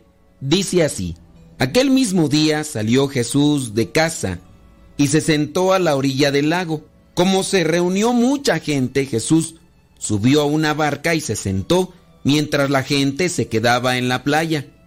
Entonces se puso a hablarles de muchas cosas por medio de parábolas. Les dijo, un sembrador salió a sembrar, y al sembrar una parte de la semilla cayó en el camino, y llegaron las aves y se la comieron. Otra parte cayó entre las piedras, donde no había mucha tierra. Esa semilla brotó pronto, porque la tierra no era muy honda, pero el sol, al salir, la quemó, y como no tenía raíz, se secó. Otra parte de la semilla cayó entre espinos, y los espinos crecieron y la ahogaron.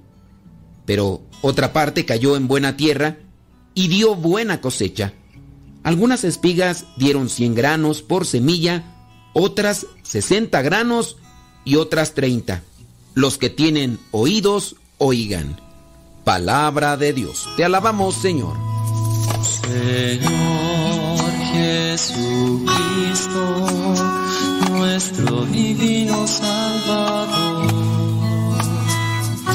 Gracias te damos por tu infinito amor.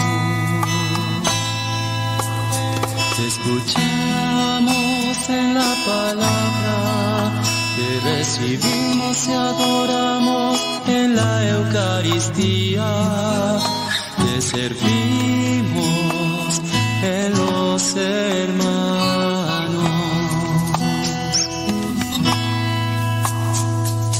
Que seamos misioneros como lo quieres tú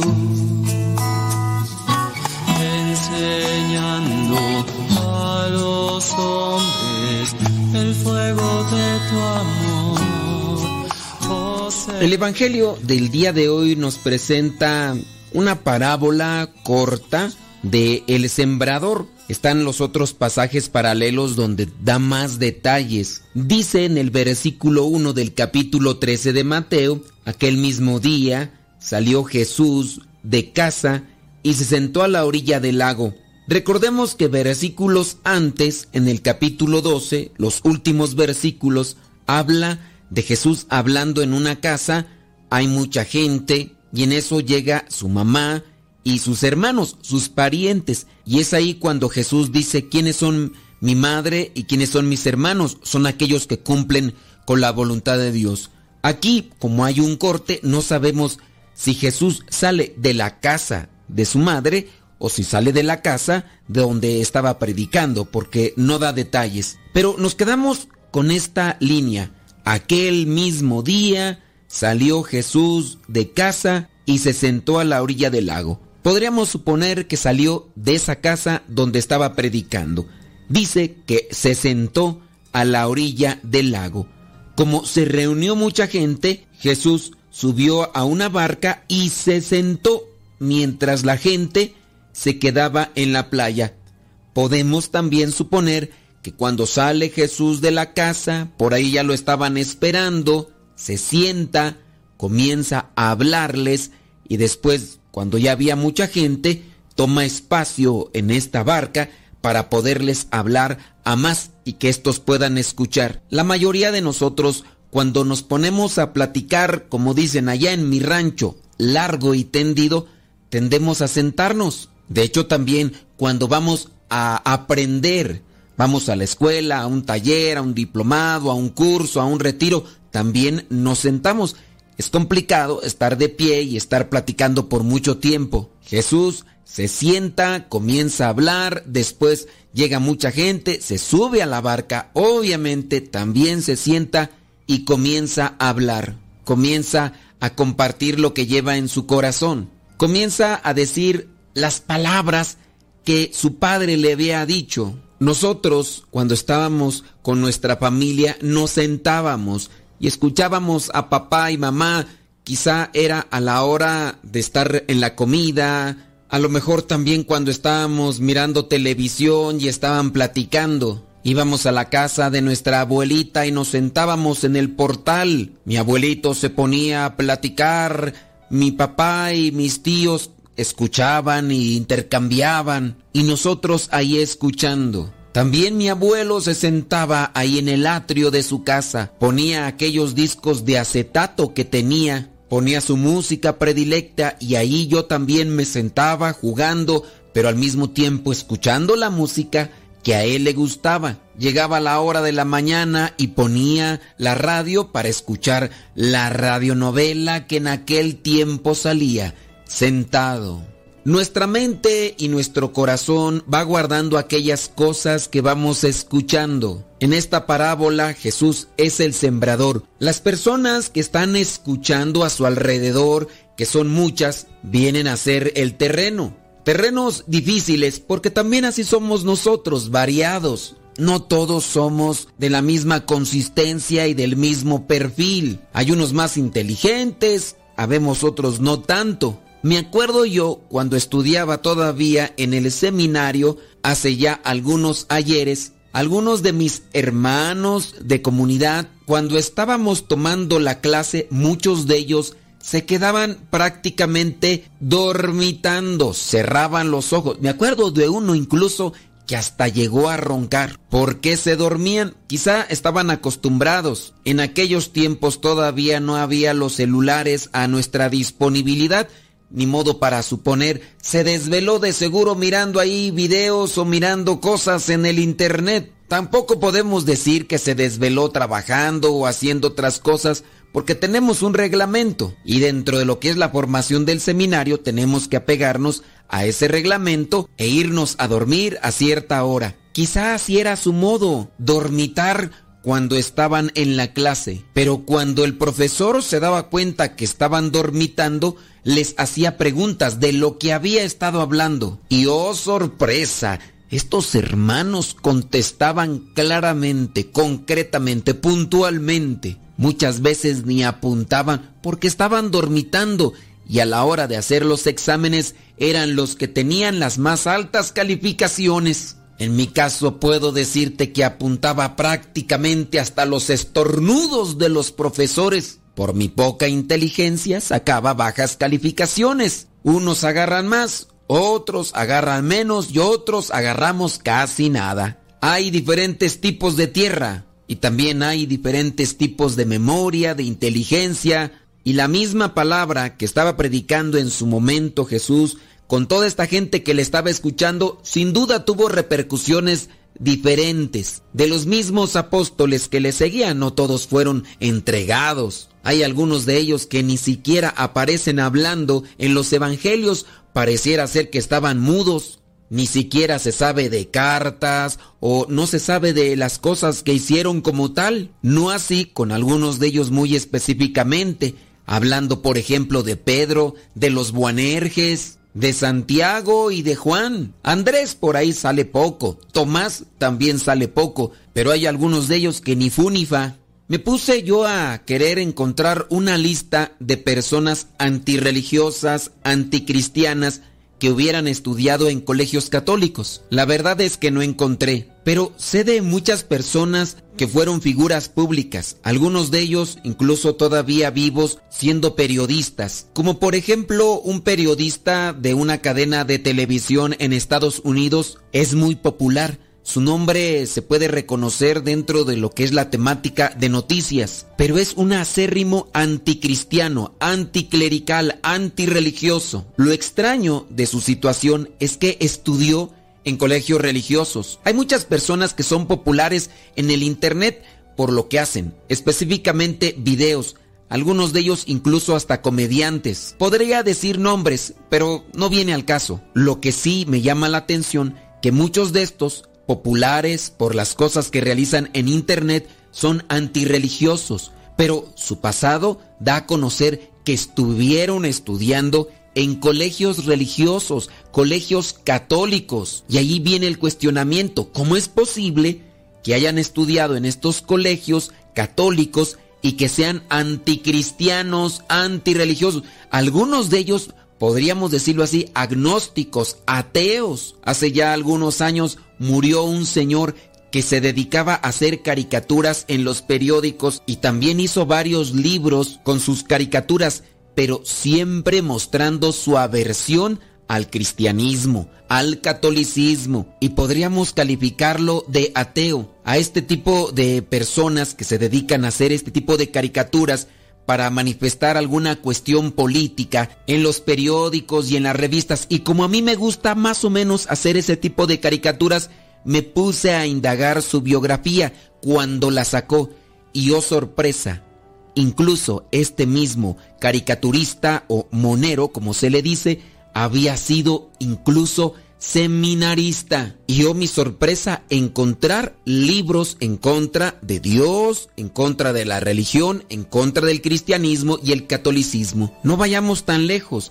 Muchas de las veces en una familia encontramos a los papás, específicamente a la mamá, siendo muy creyente, muy cristiana, mujer de oración, mujer de fe, mujer de esperanza, que les habló a todos sus hijos de la misma manera del amor que le tiene a Dios y muchos de estos hijos e hijas ahora son rebeldes y son renuentes en correspondencia a la fe. Y ahí es donde se entiende la parábola de Jesús. El sembrador salió a sembrar y al sembrar una parte de la semilla, una parte del mensaje de la oración de la palabra, cayó en el camino, pero llegaron las aves y se la comieron. Podríamos decir aquellos que estuvieron en una familia cristiana o estuvieron en un colegio cristiano, se les anunció la palabra y ahora son ateos. Otra parte de la semilla cayó entre las piedras, donde no había mucha tierra. Quizá la mejor le enseñaban en el colegio, en la escuela, cuestiones de fe, pero como llegaba a su casa y no había tierra fértil, esa palabra, esa semilla brotó pronto, porque la tierra no era muy honda, pero el sol, los problemas, las dificultades, al salir, quemaron la palabra. Y de lo poquito que le habían compartido, quizá no quedó nada. Dice que otra parte de la semilla cayó entre espinos. Aquellas personas que recibieron la fe en su casa o también en la escuela. Pero los espinos, los problemas, las dificultades, los tropiezos de la vida, no dejaron que creciera y asfixiaron y ahogaron esa palabra.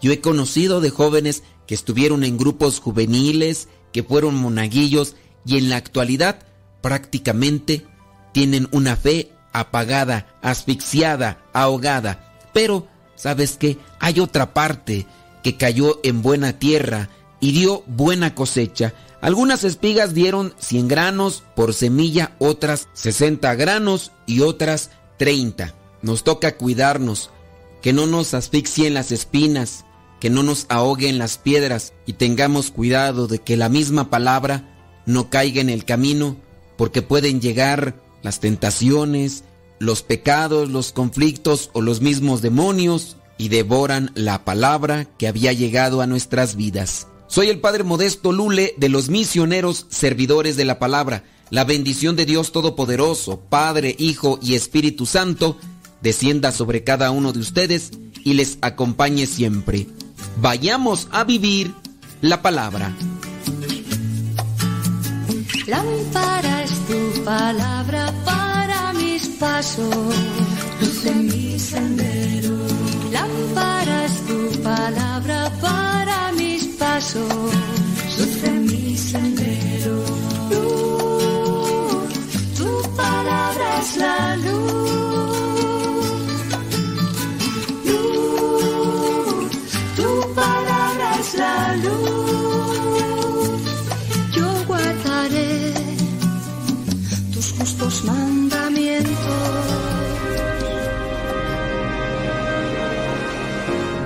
No me gusta el hecho de que muchas de las letras de nuestras canciones hablan de amores perdidos, de despecho, de engaños, de burlas, de ofensas, de amores imposibles, de deseos de venganza provocados por el despecho o el coraje, de deseos de que nuestra anterior pareja no sea feliz con otra persona, de asegurar que le será imposible olvidarnos, de que solo con nosotros gozaron del amor, de que fuimos los primeros en gozar de ciertos favores.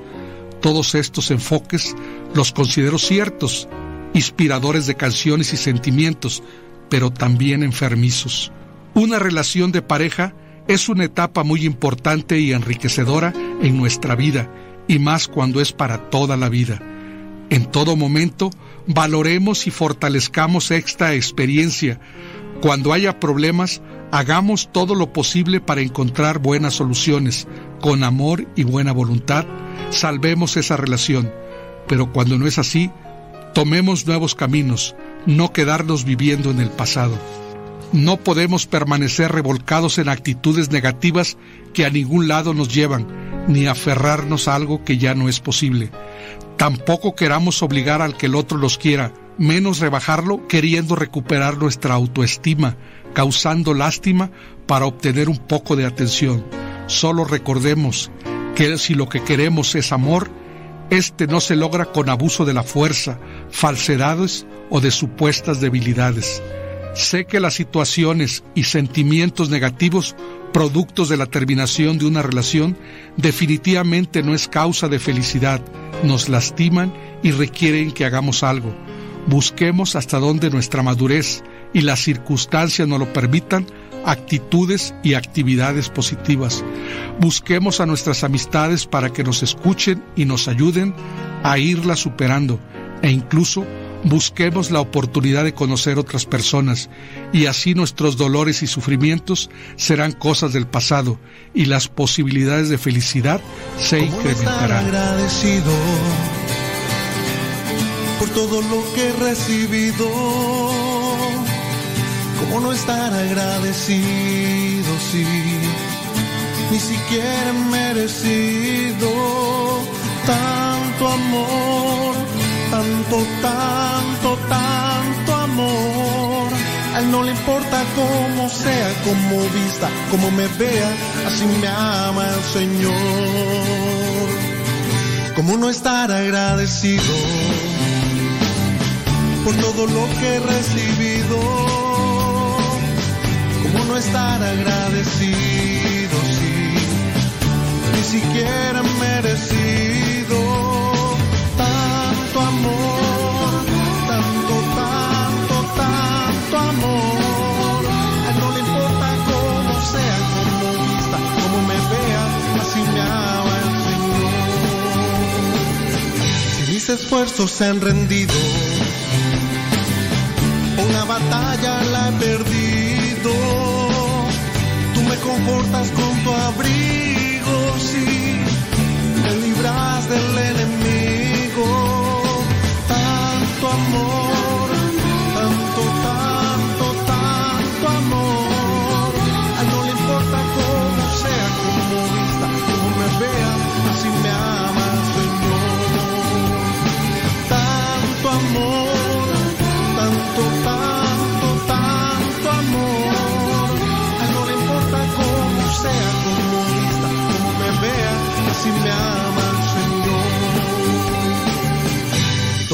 3, 4.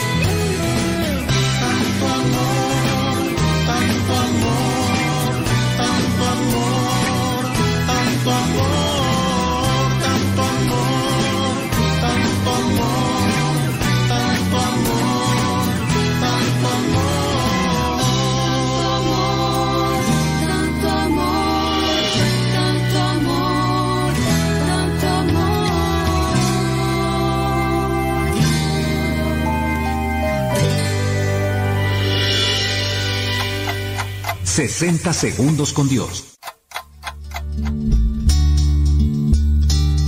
Elige amar en lugar de odiar, reír en vez de llorar.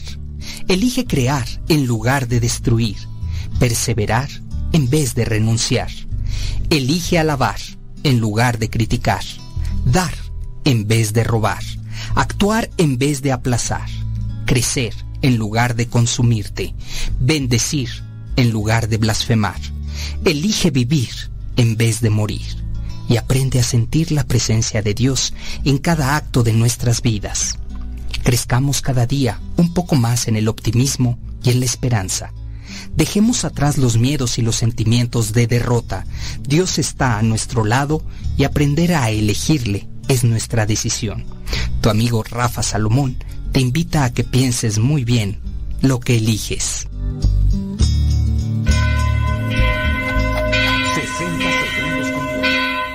La parroquia virtual.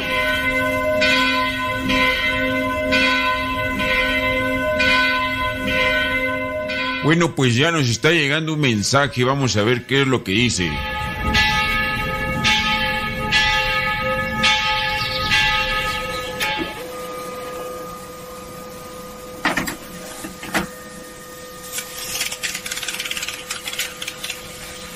Padre, Ayúdeme con este caso de un familiar.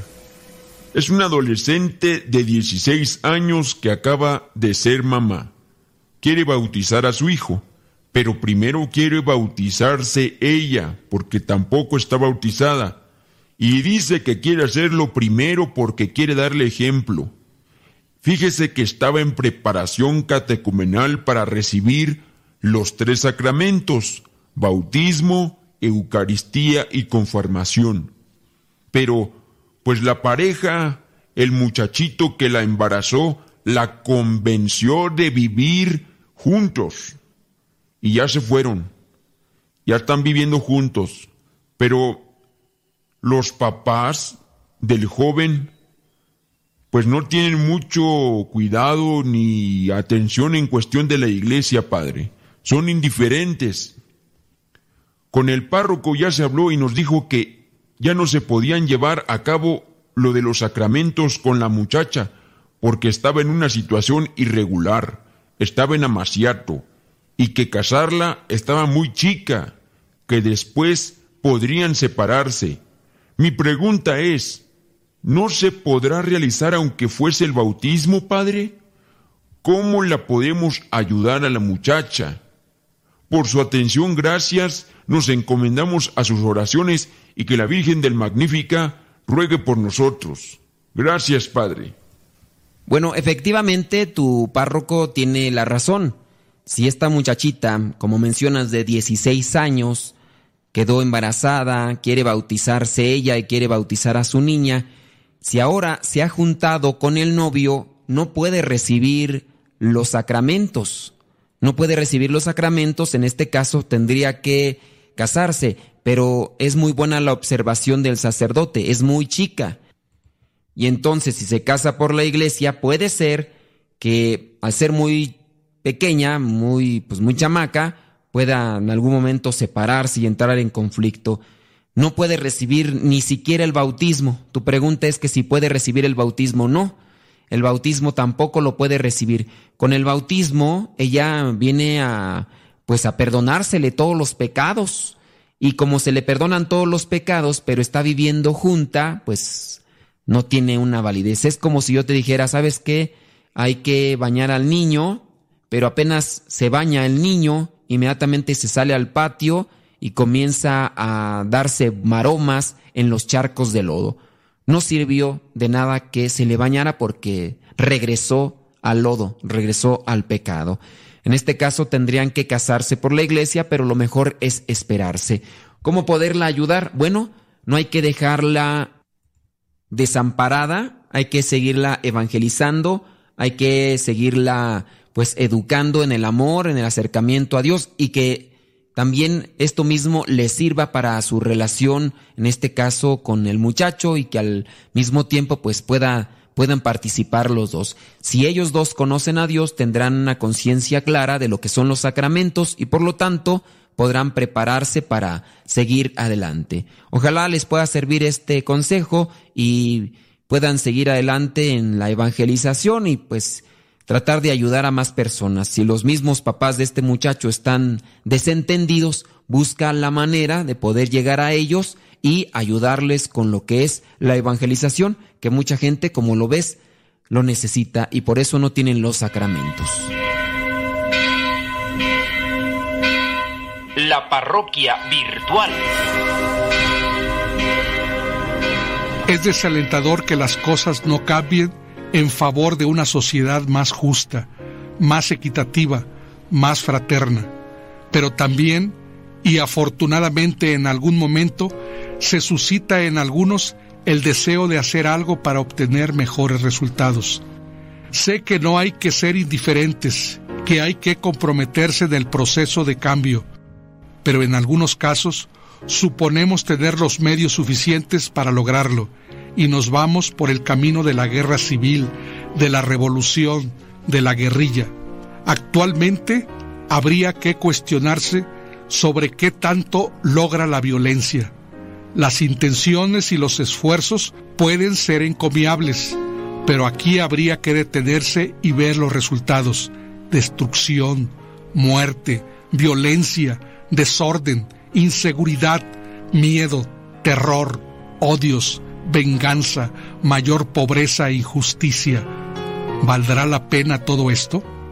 Porque al ganar, la oposición forzará a los demás a vivir conforme sus nuevas reglas y los otros ahora se harán oposición. Por mucho que se diga que se usa la fuerza de los ideales y del pensamiento, si al final se impone la fuerza de las armas, difícilmente habrá un convencimiento razonado. Sin duda, no es todo el pueblo el que se involucra. Casi siempre, un grupo minoritario asume la autoridad para imponer sus ideas a los demás.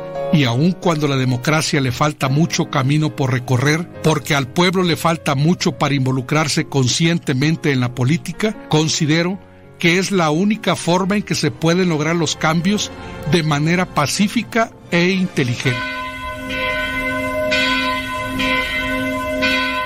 La parroquia virtual.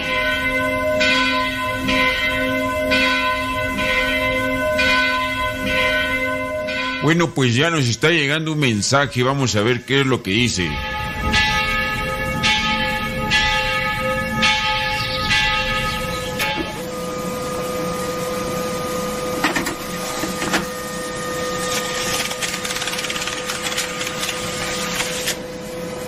Bueno, pues esta pregunta dice, ¿qué debo de responderla a qué debo responderle a una persona que me dice que no cree en lo que dice la Santa Biblia porque está escrita por hombres?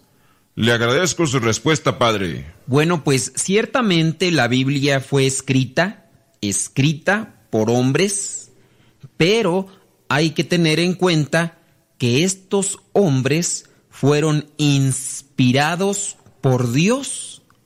La mano que escribió, porque esto se escribió sin duda a mano, fue de hombres, pero estos hombres fueron inspirados por Dios. Fue así como que Dios utilizó a estos hombres para escribir lo que él quería. Así como, por ejemplo, una persona que trabaja haciendo cartas para las personas que no saben escribir. Hay una persona que escribe, pero hay otra que dicta el mensaje que quiere enviarle a un ser querido.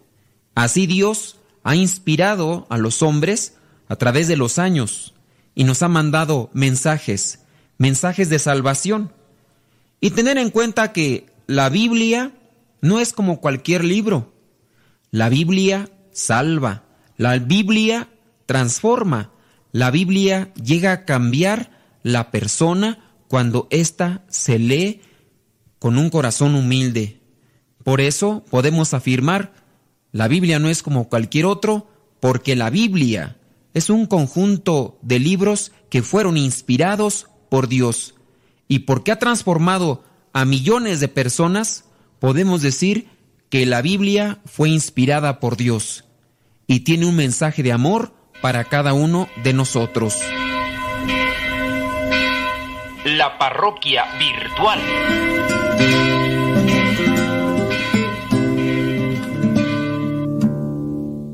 ¿Fatiga física o fatiga mental? Siento que no descansé después de haber dormido más de nueve horas. Durante el día no logro concentrarme, me distraigo fácilmente y todo el día me siento agotado.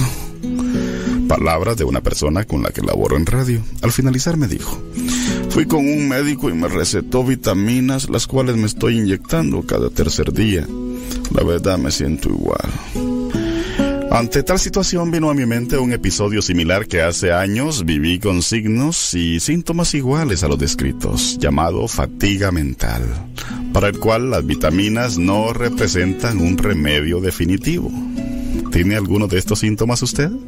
Son esos días en los cuales sobrecargamos el cuerpo con un sinfín de actividades y no precisamente relacionadas con el mundo de los negocios. Se incluye en este tipo de fatiga mental a las mujeres que se sobresaturan de actividades propias del hogar y provocan la presencia del cansancio y el mal humor. Estudiantes que no se esfuerzan durante todo el ciclo escolar y desean aprender lo que no hicieron durante un semestre en dos días o en una noche. Este enemigo tan dañino llamado estrés es el factor detonante de la fatiga mental, ya que empieza a afectar el rendimiento físico y a producir alteraciones en el sueño, no durmiendo o haciéndolo constantemente sin obtener el descanso deseado. Se presentan enfermedades como la gastritis, el dolor de cabeza, que a diferencia de otro tipo de migrañas se presenta con contractura de los músculos del cuello y hombros. Esta fatiga produce también ansiedad e inclusive existen estudios que fundamentan el cáncer como consecuencia. Existen momentos en la vida de cada uno de nosotros en los que repentinamente tenemos que realizar una actividad que requiere toda nuestra atención por varias horas. Un trabajo inesperado, una tarea urgente, velar por un enfermo, un trayecto de horas manejando un vehículo, entre muchas otras. Y nadie nos puede ayudar. El trabajo continuo y desgastante puede ocasionar fatiga mental por el estrés que se genera al trabajar en forma continua o la presión que conlleva. Una fatiga mental ocasiona bloqueos y olvidos, inclusive puede confundirse con indicios de Alzheimer, porque no saben dónde dejaron su cartera o qué iban a hacer. Olvidan detalles que constantemente se hacen, lo cual causa más estrés al creer que se está perdiendo la memoria y lo que verdaderamente tiene es cansancio. La recomendación para evitar la fatiga mental es hacer pausas en los periodos de trabajo continuo aunque creas que el cuerpo no te lo pide. Nuestro organismo tiene una increíble capacidad de adaptación en situaciones de emergencia y la prueba más contundente es la fuerza que aparece cuando tenemos que huir o proteger a algún ser querido.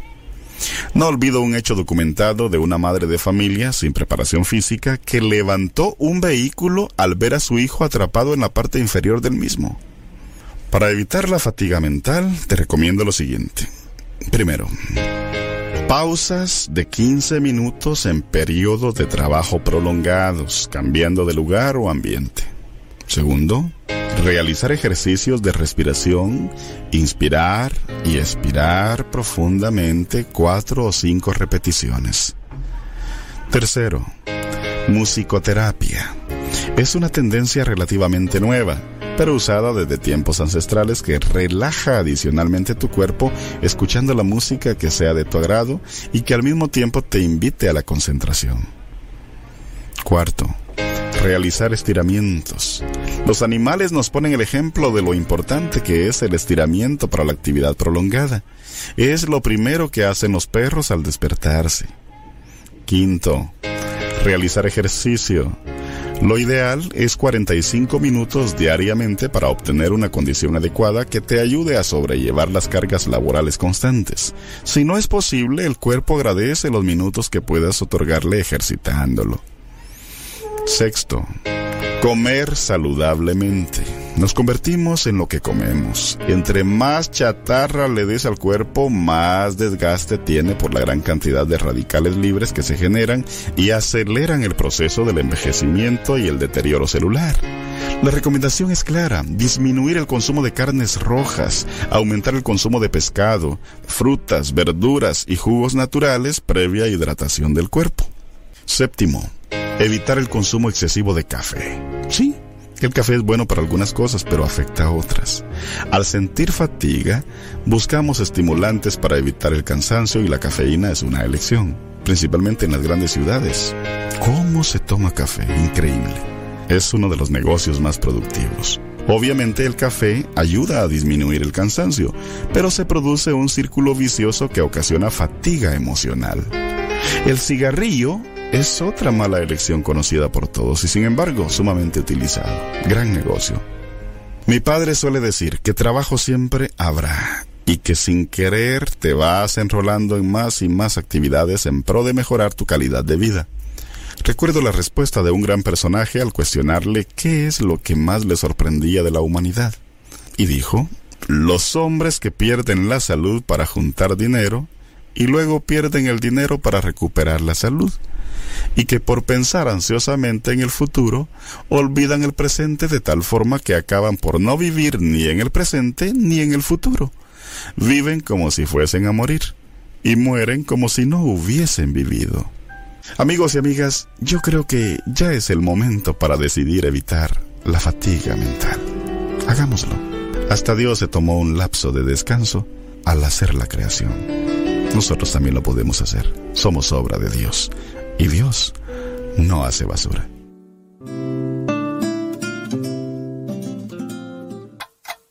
...60 segundos con Dios. ¿Hace cuánto tiempo no te emocionas? Sí, me refiero a la emoción de vivir, de sentir alegría por el hecho de existir.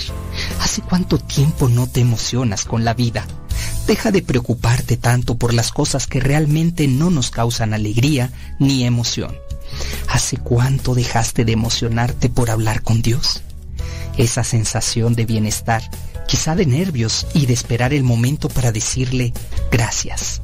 Reflexionemos juntos y descubramos que la vida nos ofrece una gran cantidad de buenas emociones que nos permiten disfrutar en plenitud nuestra existencia.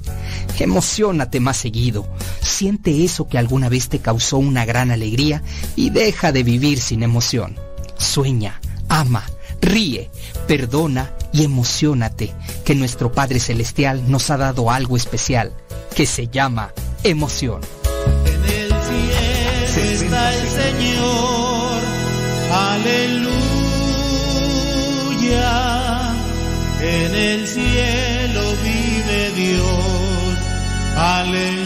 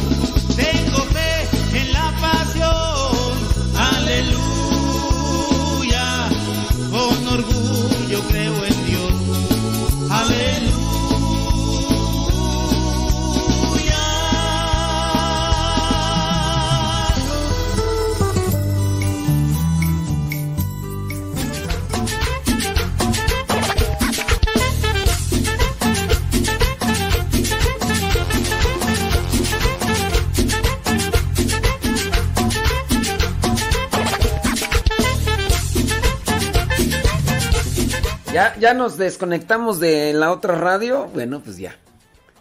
Arrivederci, Gusrvair, nos vemos. Ya nos desconectamos de la otra estación de radio. Ahora sí quedamos acá solamente con Radio Sepa. Estamos libres. Libre soy, libre soy. Libre soy, libre soy. Déjame ver por acá quién más anda. Pli, pli, pli, pli. Plu, plu, plu, plu. Bla, bla, bla, bla.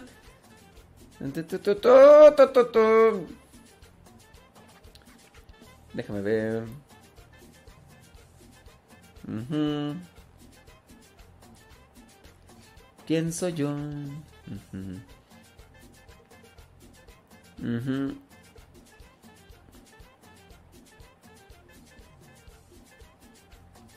Dice, en Texcoco celebran a Santiago Apóstol el 25 de julio. En el pueblo donde yo nací hay un santuario Apóstol Santiago y su fiesta es el 25 de julio. Pero pues hoy cae en domingo.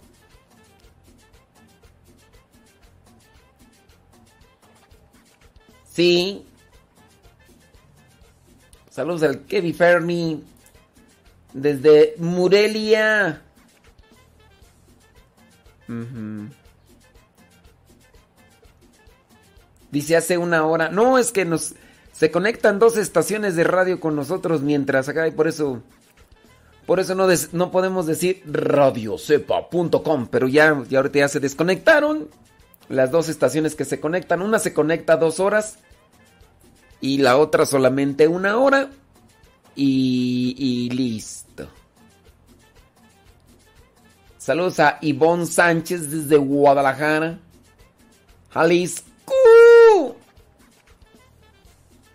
Déjame ver por acá. Ah, Saca, saca, saca, saca, saca, saca. Tic,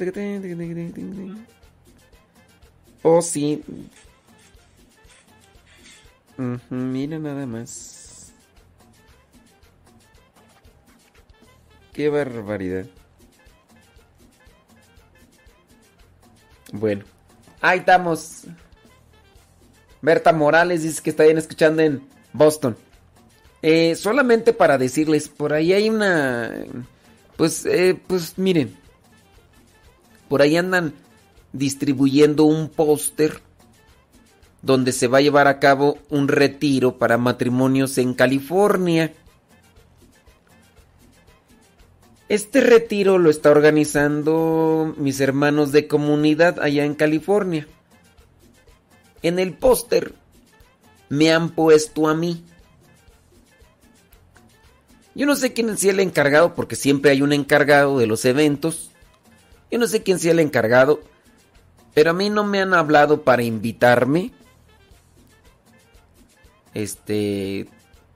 un- uno de los padres ahí por ahí me, me. Ah. Hubo una hermana que se comunicó conmigo que me quería hacer una invitación y le dije expresamente, le dije, mire hermana, no tengo visa para ir a Gringolandia. Y me dijeron, ¿nos puede apoyar con la promoción en Radio Cepa? Les digo, sí, yo puedo apoyarlos en la promoción para Radio Cepa. Pero igual, yo no sé si ella es la encargada o no sé.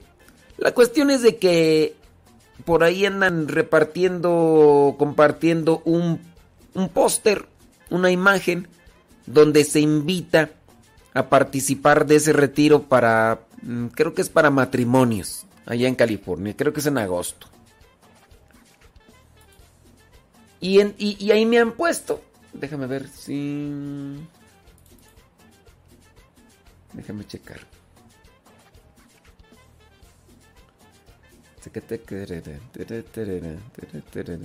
Ah, dicen que es el 29 de agosto. Y, y ahí me pusieron. Me pusieron a mí. Eh, está una hermana que, que, anda allá de misión.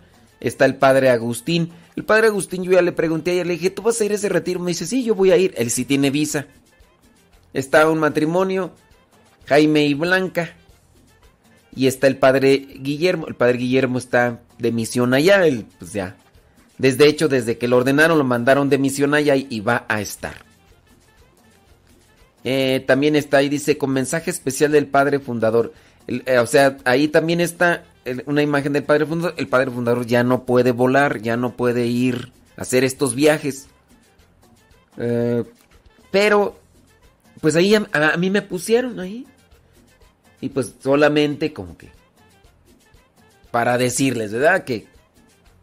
No sé qué onda. Ahí, este... No sé qué, rollo, pero no es verdad que yo voy a ir a, a, ese retiro de padres de familia el 29 de agosto al Club Center Evans, Club Center de San Bernardino. El 29. Padres de familia, vaya. Sí, pero yo digo, no, no es que... Pero sí yo pienso que no es correcto que me integren en una participación donde yo ni ni fu ni fa. Eso está mal. Está mal, es falta de coordinación y todo, pero solamente para decirles a ustedes que me escuchan a mí y que a lo mejor vayan a mirar que me vayan a mirar a mí. ¡Ay, el padre Modesto va a venir acá! Ah, lo voy a esperar para reclamarle. Ni vayan a reclamarme porque no voy a estar. Pero bueno, me imagino que las cosas que van a presentarles ahí, pues van a ser buenas, ¿no? Porque es un retiro para padres de familia. La cuestión es esta, mire, con esto del virus, tengan sus cuidados y luego más si ustedes son de los que no se vacunan. Porque dicen que eso es de, te van a poner el chip.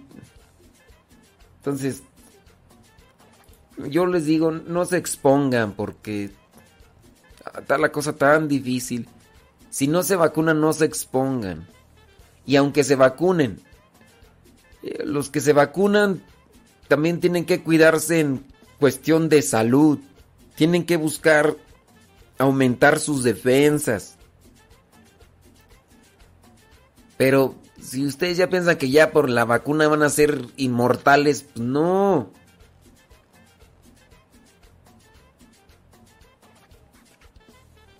Entonces,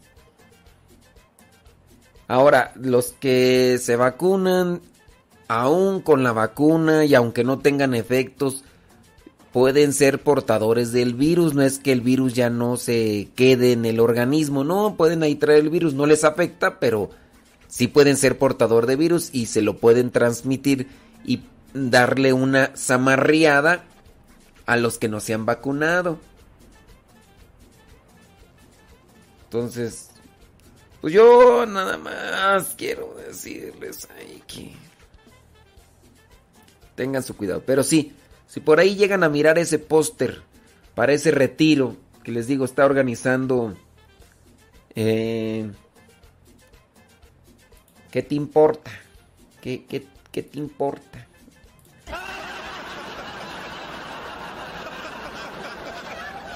Sí, Sí, me están diciendo, me están preguntando que si ya me vacuné, ¿qué te importa? No es algo que tú tengas que saber o que yo te tenga que informar. Sí. ¿Acaso yo te pregunto si ya fuiste al baño? ¿Acaso yo te pregunto si ya te bañaste? No me importa a mí eso. No me importa, también lo otro. No me hagan enchilar tan pronto. Ven que Anillo es chillón y luego lo pellizcan.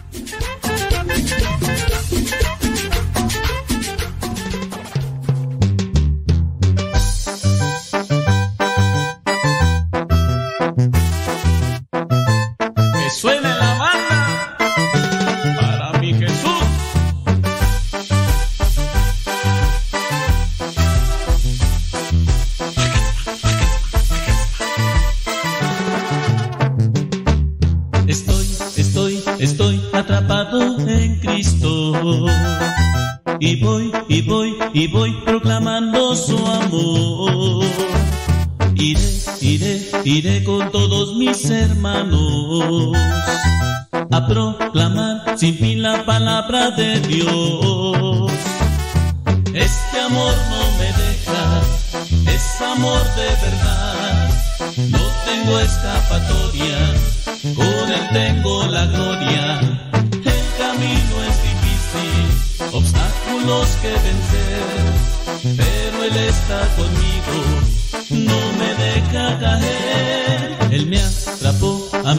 Espíritu Santo. Pues sí, es que hay preguntas que, que se pueden hacer y otras que no, como aquella otra señora que a fuerzas quería saber si yo había tenido novia y que se había besado, o sea... pues, hay cosas que yo podría preguntar, ¿no? Y, pero pues, con ese tipo de preguntas, pues... Jesús,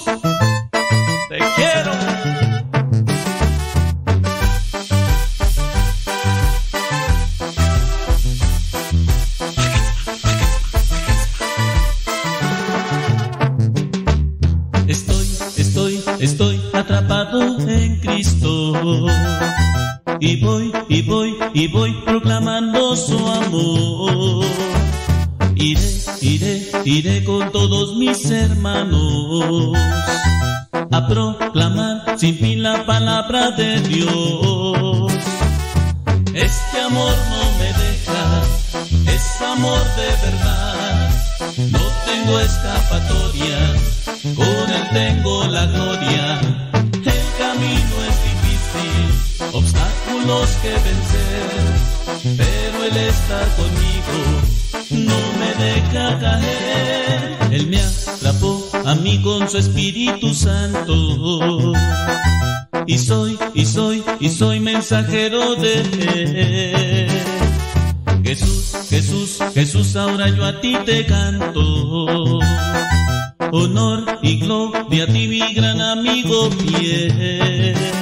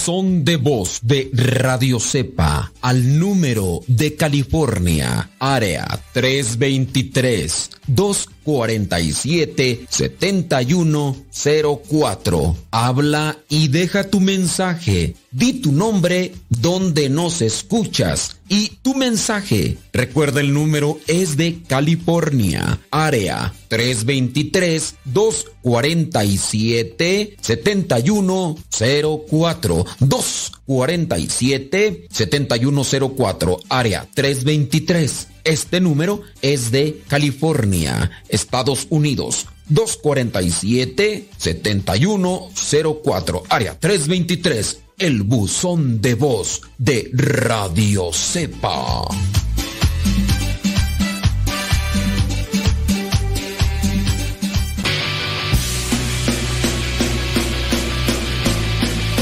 palabra y no puedo parar. Lo que me das en ningún lado lo puedo hallar. respira meditación.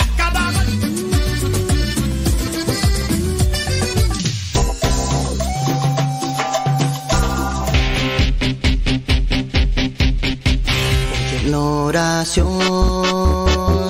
quiero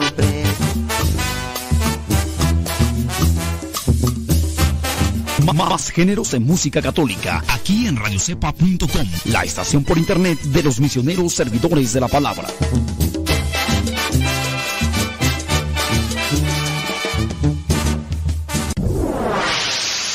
Escuchas Radio Cepa.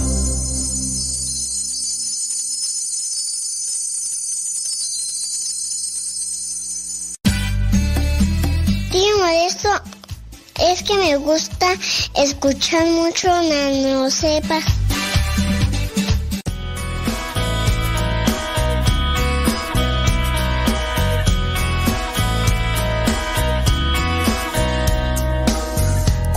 que ya todo desvanece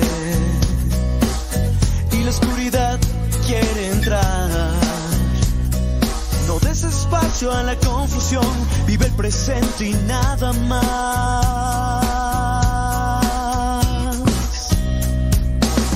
Buscas y buscas sin encontrar la situación que feliz te hará alza tu mirada, una luz resplandecerá.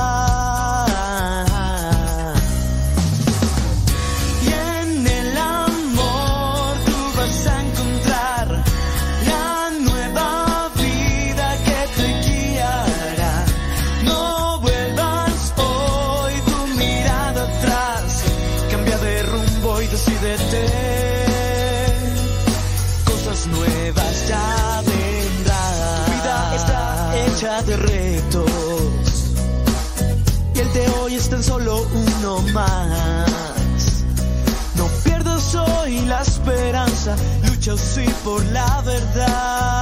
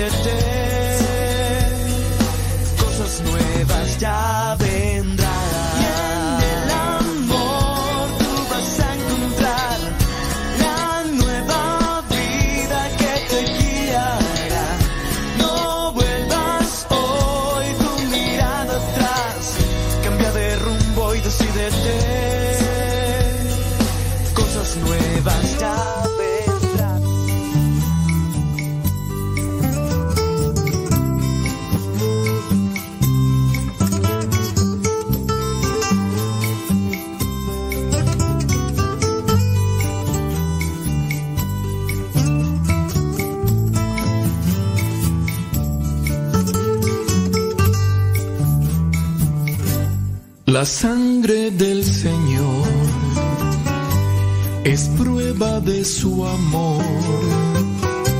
Lava mis pecados, sana mis heridas, sangre que derrama su puro corazón. El agua del Señor es prueba de su amor. Purifica mi alma, limpia mis desdichas, agua que derrama su puro corazón. Porque el corazón de Cristo late con misericordia.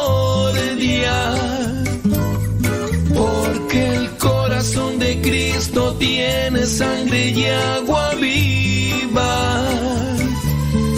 Porque el corazón de Cristo es luz en mis tinieblas. Porque el corazón de Cristo es vida eterna.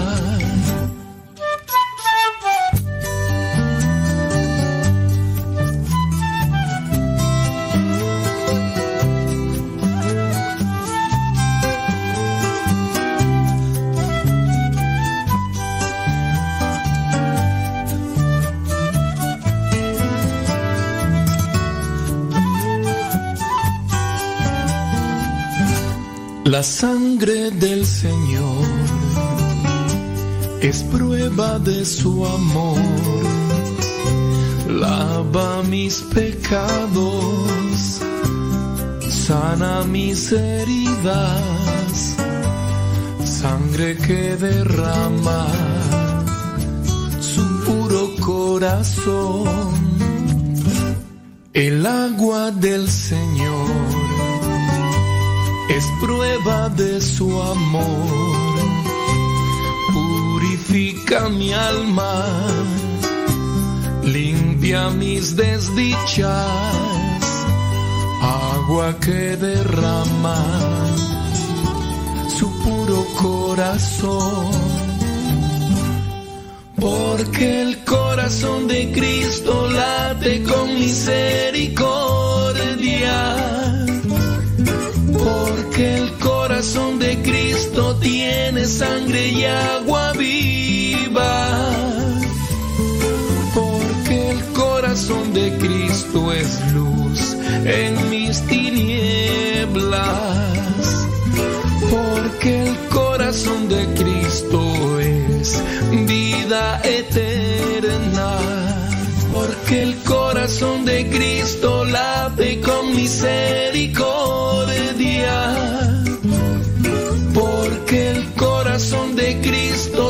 Tiene sangre y agua viva. Porque el corazón de Cristo es luz en mis tinieblas. Porque el corazón de Cristo es vida eterna.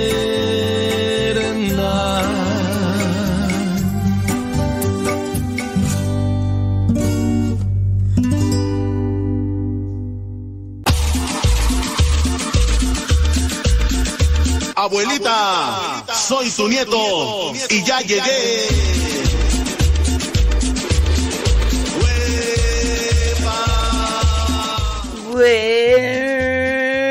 Weapon. Son populares estos reality shows, estos programas de televisión donde presentan diferentes actividades, ya sea que los encierren en una casa o que los dejen en una isla. Por ahí hay una, una serie, que no voy a decir su nombre, obviamente, pero eh, uno de los señores que participan en una serie de estas, hay muchas, hay muchas. No crean que solamente en México, sino incluso en otros países, en otros idiomas, lenguas, se ha utilizado este, este tipo de reality shows, ¿no? Y un señor que participa en una de este tipo de realities, dice que lo que aplica para la supervivencia en una isla puede también servir si lo aplicamos en un sentido espiritual. Yo creo que muchos de nosotros miramos una película que se llamaba Viernes.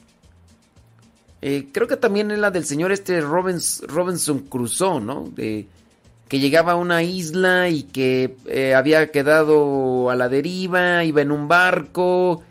¿Sí se llama Robinson Crusoe? A ver si no me equivoco. Pero había una película en español eh, mexicana que se llamaba Viernes, que también más o menos narraba así.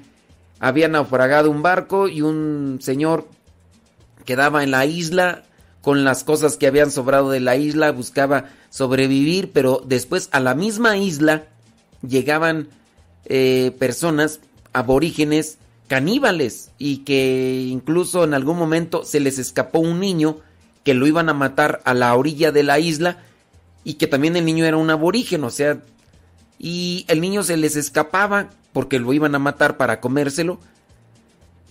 Y el señor este que ya estaba en la isla lo defendía y poco a poco lo iba enseñando el idioma y todo eso. Bueno, ya, ya desde ahí, ¿no?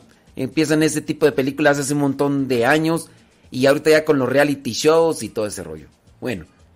Em, Ed Stafford, el protagonista de esta serie de supervivencia extrema, que salió por ahí en un canal eh, que se dedica a ese tipo de cosas. Mm, santo Dios. imagínate hasta dónde llegan los casos. Eh, aquí en este tipo de realities abandonan a las personas en cuerámaro. No, no, no es, no es con una intención este, morbosa, no es con una intención eh, lujuriosa, sino que dejan a la persona totalmente así, en cuerámaro, para que a ver cómo le hace. La cuestión aquí es que ellos van a andar en la isla, pero habrá cámaras de video que van a estar grabando todo eso porque es un reality show en Cuerámaro. Imagínate. Pero entonces el reto, o sea, se me hace pues muy exagerado, digo, pues ponle un, un, chon, ponle un... Pero no así. Y entonces tienen que buscar la manera de ver cómo le hacen. ¿Cómo le hacen? Dice entonces que los dejan eh, desierto, los dejan incluso también en desiertos peligrosos. Dice, y se las arregla para sobrevivir con lo que encuentra y con sus habilidades. O sea, no, es una morbosidad, no es una... No, no, no, no, sino que a ver cómo le haces. Entonces este señor que participó en este reality show viene a presentar que de lo que ha aprendido se puede también llevar a la práctica en lo espiritual. Ok, muy bien, dice. Estas reglas se conjugan en una institución para sobrevivir. No importa tanto tus habilidades, sino cómo te lo planteas. El dice, es curioso repasar estas reglas de supervivencia de Ed Starford y pensar cómo aplicarlas a la vida cristiana y espiritual, donde efectivamente no es tan importante tener muchas habilidades sino cómo plantearlas bien. No es importante tener muchas habilidades, sino aunque sea una habilidad, pero que sepas plantearla bien. Y ahí van, ahí van. Sí, porque habrá, habrá personas que van a querer mirar ese tipo de reality shows por querer mirar a la gente desnuda. Pero sepan que en el reality show, cuando ya se presenta y se proyecta en televisión, obviamente cuando aparecen las personas, pues ya ahí les ponen un, borrador o le ponen una nube o le ponen ahí, este, le tapan, o sea, para que no vayan a pensar que es una cuestión eh, pornográfica o cosas de esas. Porque no va a faltar, ay, yo voy a ir a ver ahí a ver qué veo, ay, Dios mío. Bueno, ahí les van las reglas de supervivencia de este señor, en lo espiritual detenerse y elaborar un plan. Cuando este señor es abandonado sin equipo en una isla o selva. Se siente abrumado y la cabeza le da vueltas. El miedo puede meterle prisas para gastar fuerzas en cosas inútiles. Cuidado con la desesperación. Este señor ha aprendido que antes de actuar hay que tranquilizarse. Y con la mente así serena, ya después tranquilizarse, tiene que elaborar un plan conforme a lo que ve o lo que alcanza a tener ahí a su vista. Que ese vendría a ser, pues sí, algo que una señora descubre que su viejo le fue infiel, se desespera, grita, llora, se pelea. Calmantes montes, analice bien la situación, dice este señor Ed. Ed, dice, la clave está en tranquilizarse y recuperar poco a poco el control, el control de ti. Dice, entonces tengo que hacer eso. En la vida espiritual pasa lo mismo. En Occidente vivimos acelerados y aturdidos por mil cosas que nos dan prisas. No nos permite reflexionar para organizarnos. Mucha gente no tiene vida espiritual porque no cumple esta regla, no se detiene, no apagan lo que vendría a ser aquel motor que lo tiene en prisa, en prisa, en prisa. A ver, hay un problema económico hay un problema de cualquier índole que sea, pues cualquier problema puede causar sacudidas. A ver, tranquilízate y elabora un plan. Elabora un plan. La señora, por ejemplo, que podría tener ahí a su esposo alcohólico, eh, renegón, quejumbroso, y la señora también quejese y quejese de él y no elabora un plan y así la vas a tener a la señora por 20, 30 años, 40 años viviendo con él y quejese y quejese, pero no se detiene a elaborar un plan y solamente se da golpes de pecho, prende veladoras, reza 20 rosarios y quiere que Dios le arregle lo que ella tiene que arreglar en su relación matrimonial. Si conoces ese tipo de gente, ¿no? Que señoras que se la pasan queje y queje, tocas una cuestión de matrimonios y hablas sobre, por ejemplo, el esposo y esto y lo otro, y ahí está solamente la señora sacando, haciendo su catarsis, pero con la catarsis pues no va, no va a solucionar nada. Y pues aunque tú le digas, no, señora, mira, es que no solamente debe de rezar, tiene que... ¡Ay, para pues, Quiere que también los demás le arreglen las cosas. Yo conozco unas por ahí que y hasta les he dicho, ya, párenle a su carro, ya, o sea, toda la vida quejese y quejese del esposo. Ustedes también, ay, pero es que cuando no éramos novios me presentaba una cara y ya después resulta que eso no era. ¿Y por qué? Ya, 30 años te estás quejando de eso y no has hecho nada. Mira, puedes hacer esto. Ay, no, pero es que yo lo que quiero es que sepan que ese desgraciado me hizo esto, me hizo lo otro. Ya, ya lo sabemos. Sí, pero es que yo quiero que los... Sí, ya tienes 20 años diciéndolo, ya tienes que... Ay, sí, pero es que se siente re feo, porque uno, uno entrega toda la vida, entrega... Sí, pero no vas a solucionar nada con tu quejadera. Ay, sí, pero es que como ustedes no viven con él, uno sabe... Y ahí ya. Yo, yo conozco nombres, conozco nombres de... Pero pues bueno, aunque les digas tú ya... Propuesta concreta para una vida espiritual y acomodar.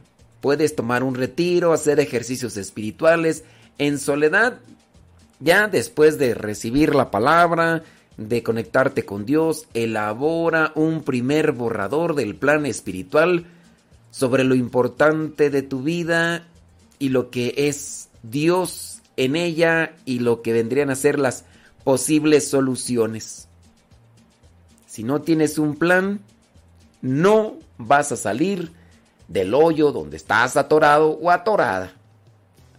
Así que, plan de supervivencia, pero en lo espiritual. ¡Oh my wow!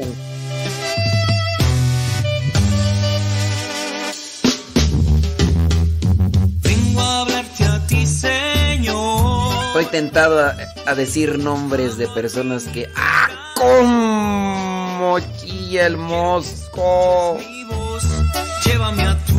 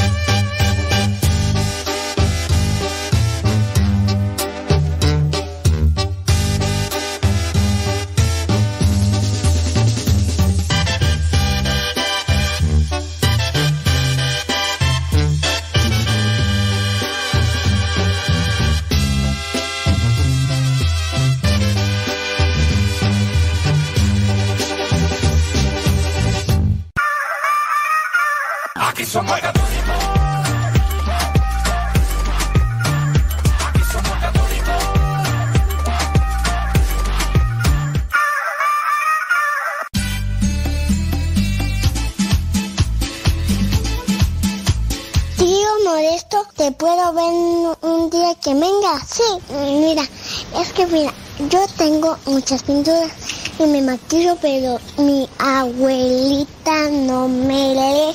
Y yo tengo una bici y yo tengo muchos juguetes. ¿Qué te parece, tío Modesto? Te mando saludos muchos.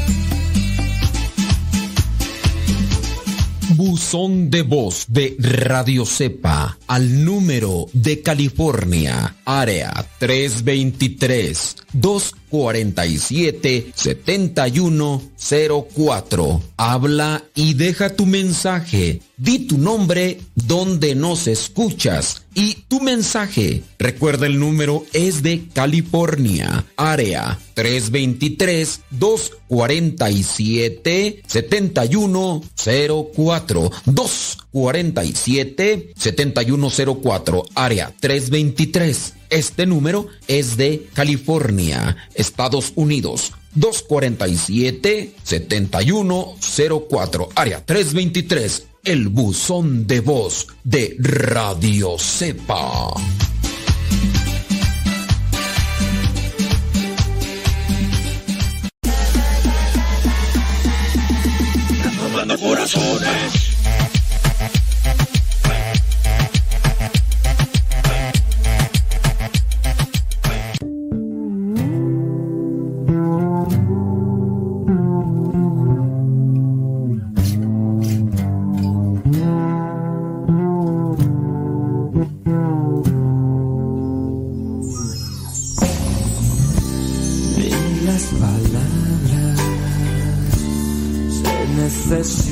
Para expresar mis sentimientos. Siempre comprendes con tu inmensidad, mis ojos muestran todas las veces que me haces soñar en una tierra en la que todos vivamos en paz. Tú eres mi luz, sentir,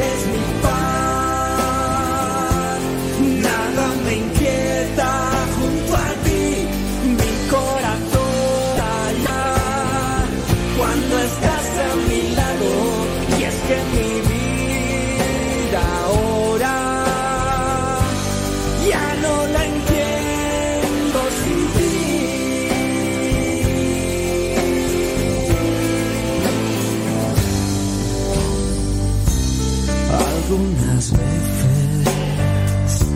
Solo me invade la confusión que las ofensas sean barreras de desunión, solo la fe puede borrar cualquier indecisión, tenerte cerca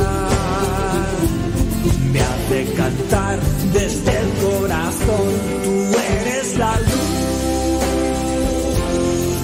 Tu calor puedo sentir, eres la paz.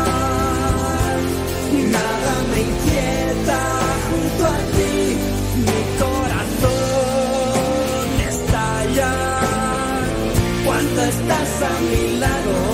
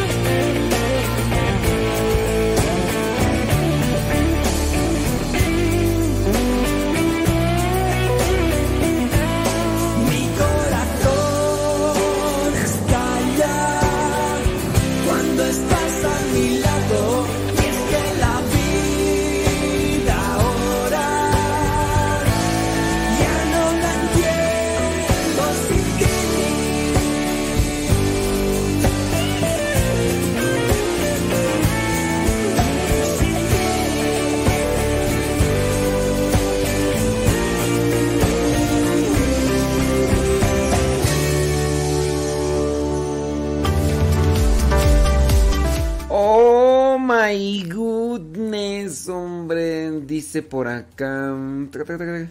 Sacerdote fue fusilado, visitó el cielo y volvió a la vida. ¿Cómo es eso? Déjame leer esta noticia. Este es el increíble relato de un sacerdote que estuvo en un pelotón de fusilamiento, tuvo una experiencia extracorpórea y fue devuelto a la vida por intercesión de un santo. El padre Jean de Robert escribió una carta con motivo de la canonización del padre Pío donde contó su experiencia. Dice que él trabajaba en el servicio de salud del ejército. El padre Pío, que en el año 1955 le había aceptado como hijo espiritual, en los momentos decisivos importantes de su vida, siempre que enviaba una nota en la que aseguraba sus oraciones y su apoyo. Lo hizo así antes de su examen en la Universidad Gregoriana de Roma. Así pasó cuando se unió al ejército. Así pasó cuando tuvo que unirse a los combatientes de Argelia. O sea, lo consultaba y pasaba todo esto, ¿no?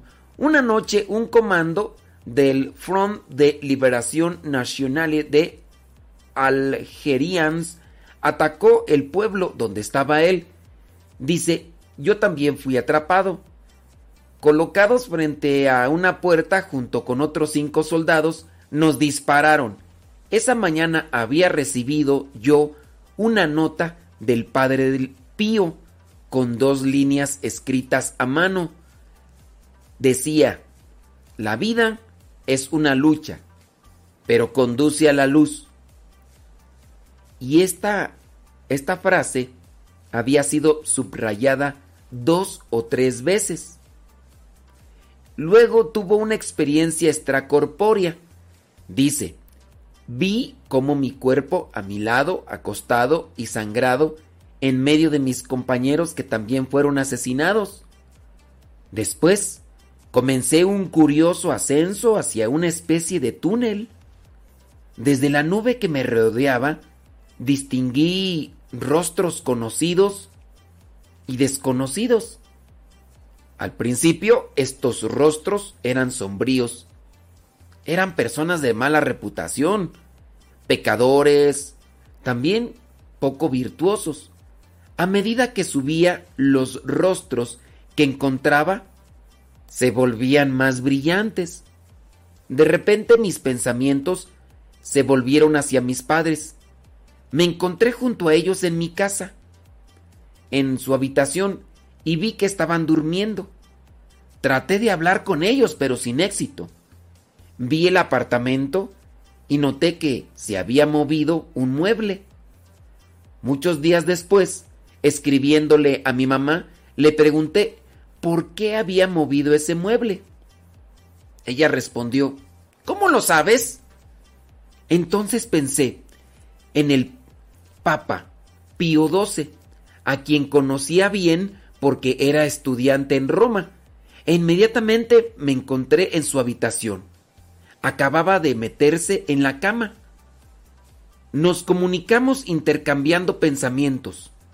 Era un gran espiritual. Luego volvió aquel túnel. Dice, conocí a alguien que había conocido en vida. Dejé este paraíso lleno de flores extraordinarias y desconocidas en la tierra y ascendí aún más alto. Allí perdí mi naturaleza de hombre y me convertí en una chispa como de luz. He visto muchas otras chispas de luz y supe que eran San Pedro, San Pablo, San Juan u otro apóstol, o a lo mejor un santo así. Entonces vi a Santa María, hermosa, más allá de lo creíble, en su manto de luz. Me saludó con una sonrisa indescriptible. Detrás de ella estaba Jesús, maravillosamente hermoso, y aún más atrás había una zona de luz que sabía que era el Padre y en la que me sumergí. De pronto regresó y bruscamente me encontré en la tierra, con el rostro en el polvo, entre los cuerpos cubiertos de sangre de mis compañeros. Advertí que la puerta ante la que me encontraba estaba acribillada de balas, las balas que me habían atravesado el cuerpo, que mis ropas estaban agujeradas y cubiertas de sangre, que mi pecho y mi espalda estaban manchados de sangre, prácticamente seca y ligeramente viscosa, pero que estaba yo intacto. Fui a ver al comandante así como me encontraba. Él se me acercó, me miró y gritó, ¡Milagro! Sin duda, esta experiencia me marcó mucho.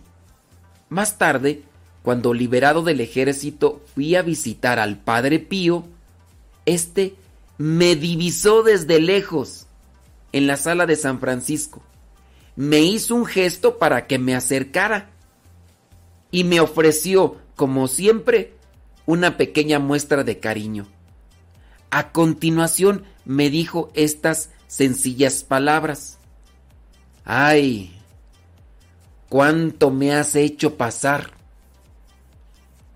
Pero lo que viste fue muy bello. Y así acabó su explicación. Me dijo aquellas palabras sin que yo le dijera por lo que había pasado, lo que había visto o lo que había experimentado.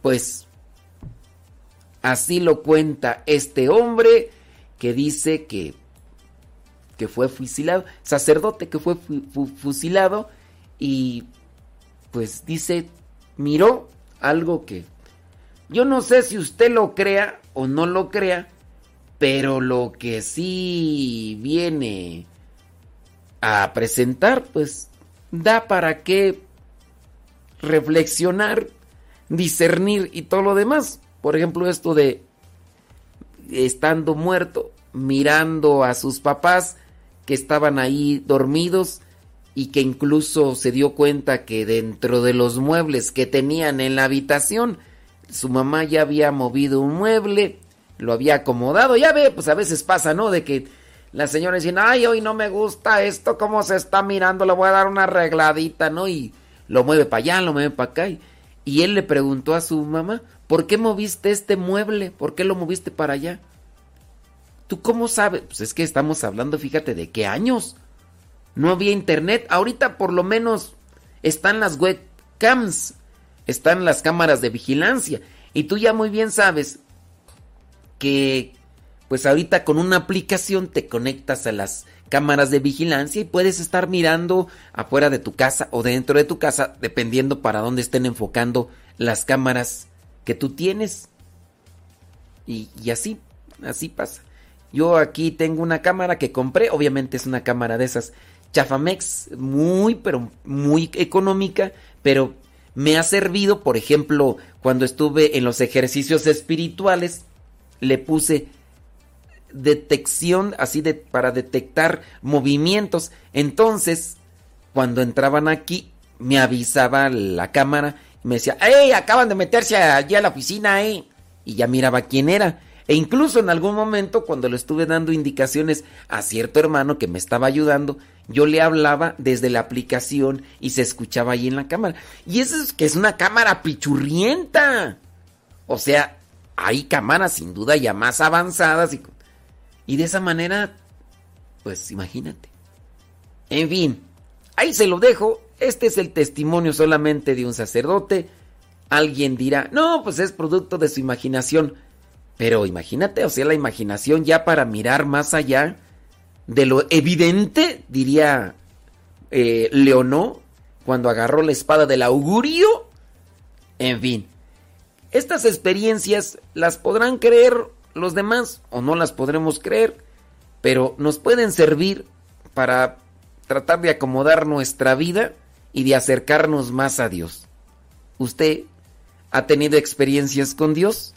¿Se dedica a divulgarlas más que a saborearlas y aprovecharlas para su vida? ¿O cómo anda? Es que todos hemos tenido alguna experiencia de, reflexión o no, o una experiencia mística, espiritual. ¿No, ¿No les ha tocado estando ahí en la, en la hora santa? Sí, no, nomás no me vayan a decir que tuvieron una experiencia mística estando en la misa dormidos, porque... Este... Ahí sí, qué dolor, qué dolor.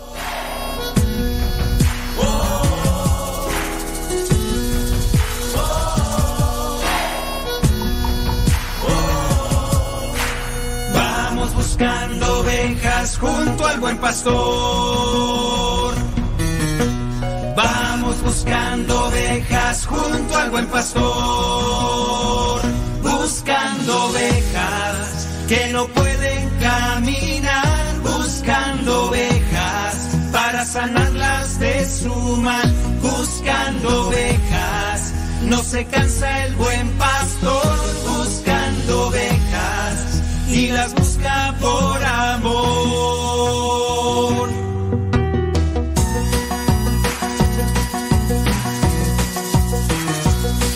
Vamos todos a buscar a la oveja perdida. Jesús la quiere hallar para que tenga vida. Se escapó por atrevida del rebaño del pastor y ahora sufre malherida por estar lejos de Dios. Buscando ovejas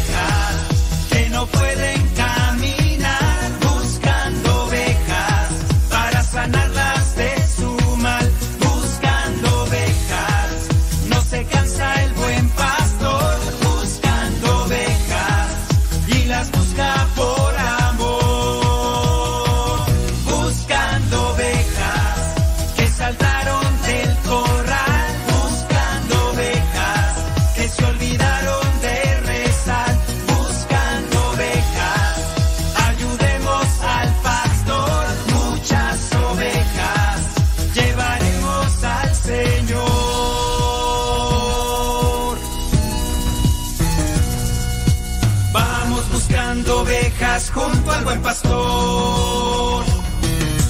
Vamos buscando ovejas junto al buen pastor. Vamos todos a buscar a la oveja que está triste. Jesús la quiere hallar. Salta tú si ya la viste. Ella brinda de alegría cuando escucha al buen pastor. Tiene nueva vida porque ella encontró al Señor. Buscando ovejas que no pueden caminar. De su mal. Buscando ovejas. No se cansa el buen pastor buscando ovejas y las busca por amor. Atrapa la oveja, no le escuches si se queja. Te dirá que es feliz, que no importa si se aleja. Atrapa la oveja para que no se pierda antes de que el lobo la prepare como cena. Atrapa la oveja, dile que le esperan. Cuando ella vuelve hay una gran fiesta. Atrapa la oveja, abrázala con fuerza, invítala al rebaño. Jesús es la puerta. Buscando ovejas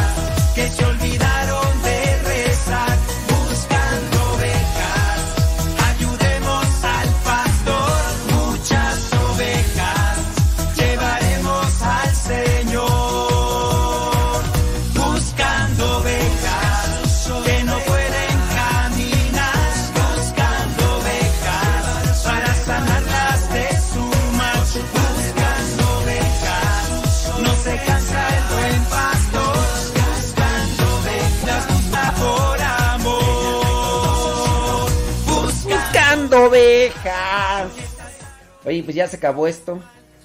Ya son las 11 de la mañana con 4 minutos. Hoy día. Mi, mi, mi, mi, mi, mi, mi, mi, mi. Mi, mi, mi, mi, mi, mi, mi, mi, mi, mi, mi. Mi, mi, mi, mi, mi. Mi, mi. El día de ayer me hablaron de allá de la, de la óptica. Entonces, este, muy posiblemente ya puede ser que estén mis lentes. Voy a ir a checar a ver qué rollo. Sí. Entonces voy a checar a ver qué rollo. Entonces ahí los dejo. Quédense en Radio Cepa. Vamos a poner música. Tú ya sabes, música buena y todo.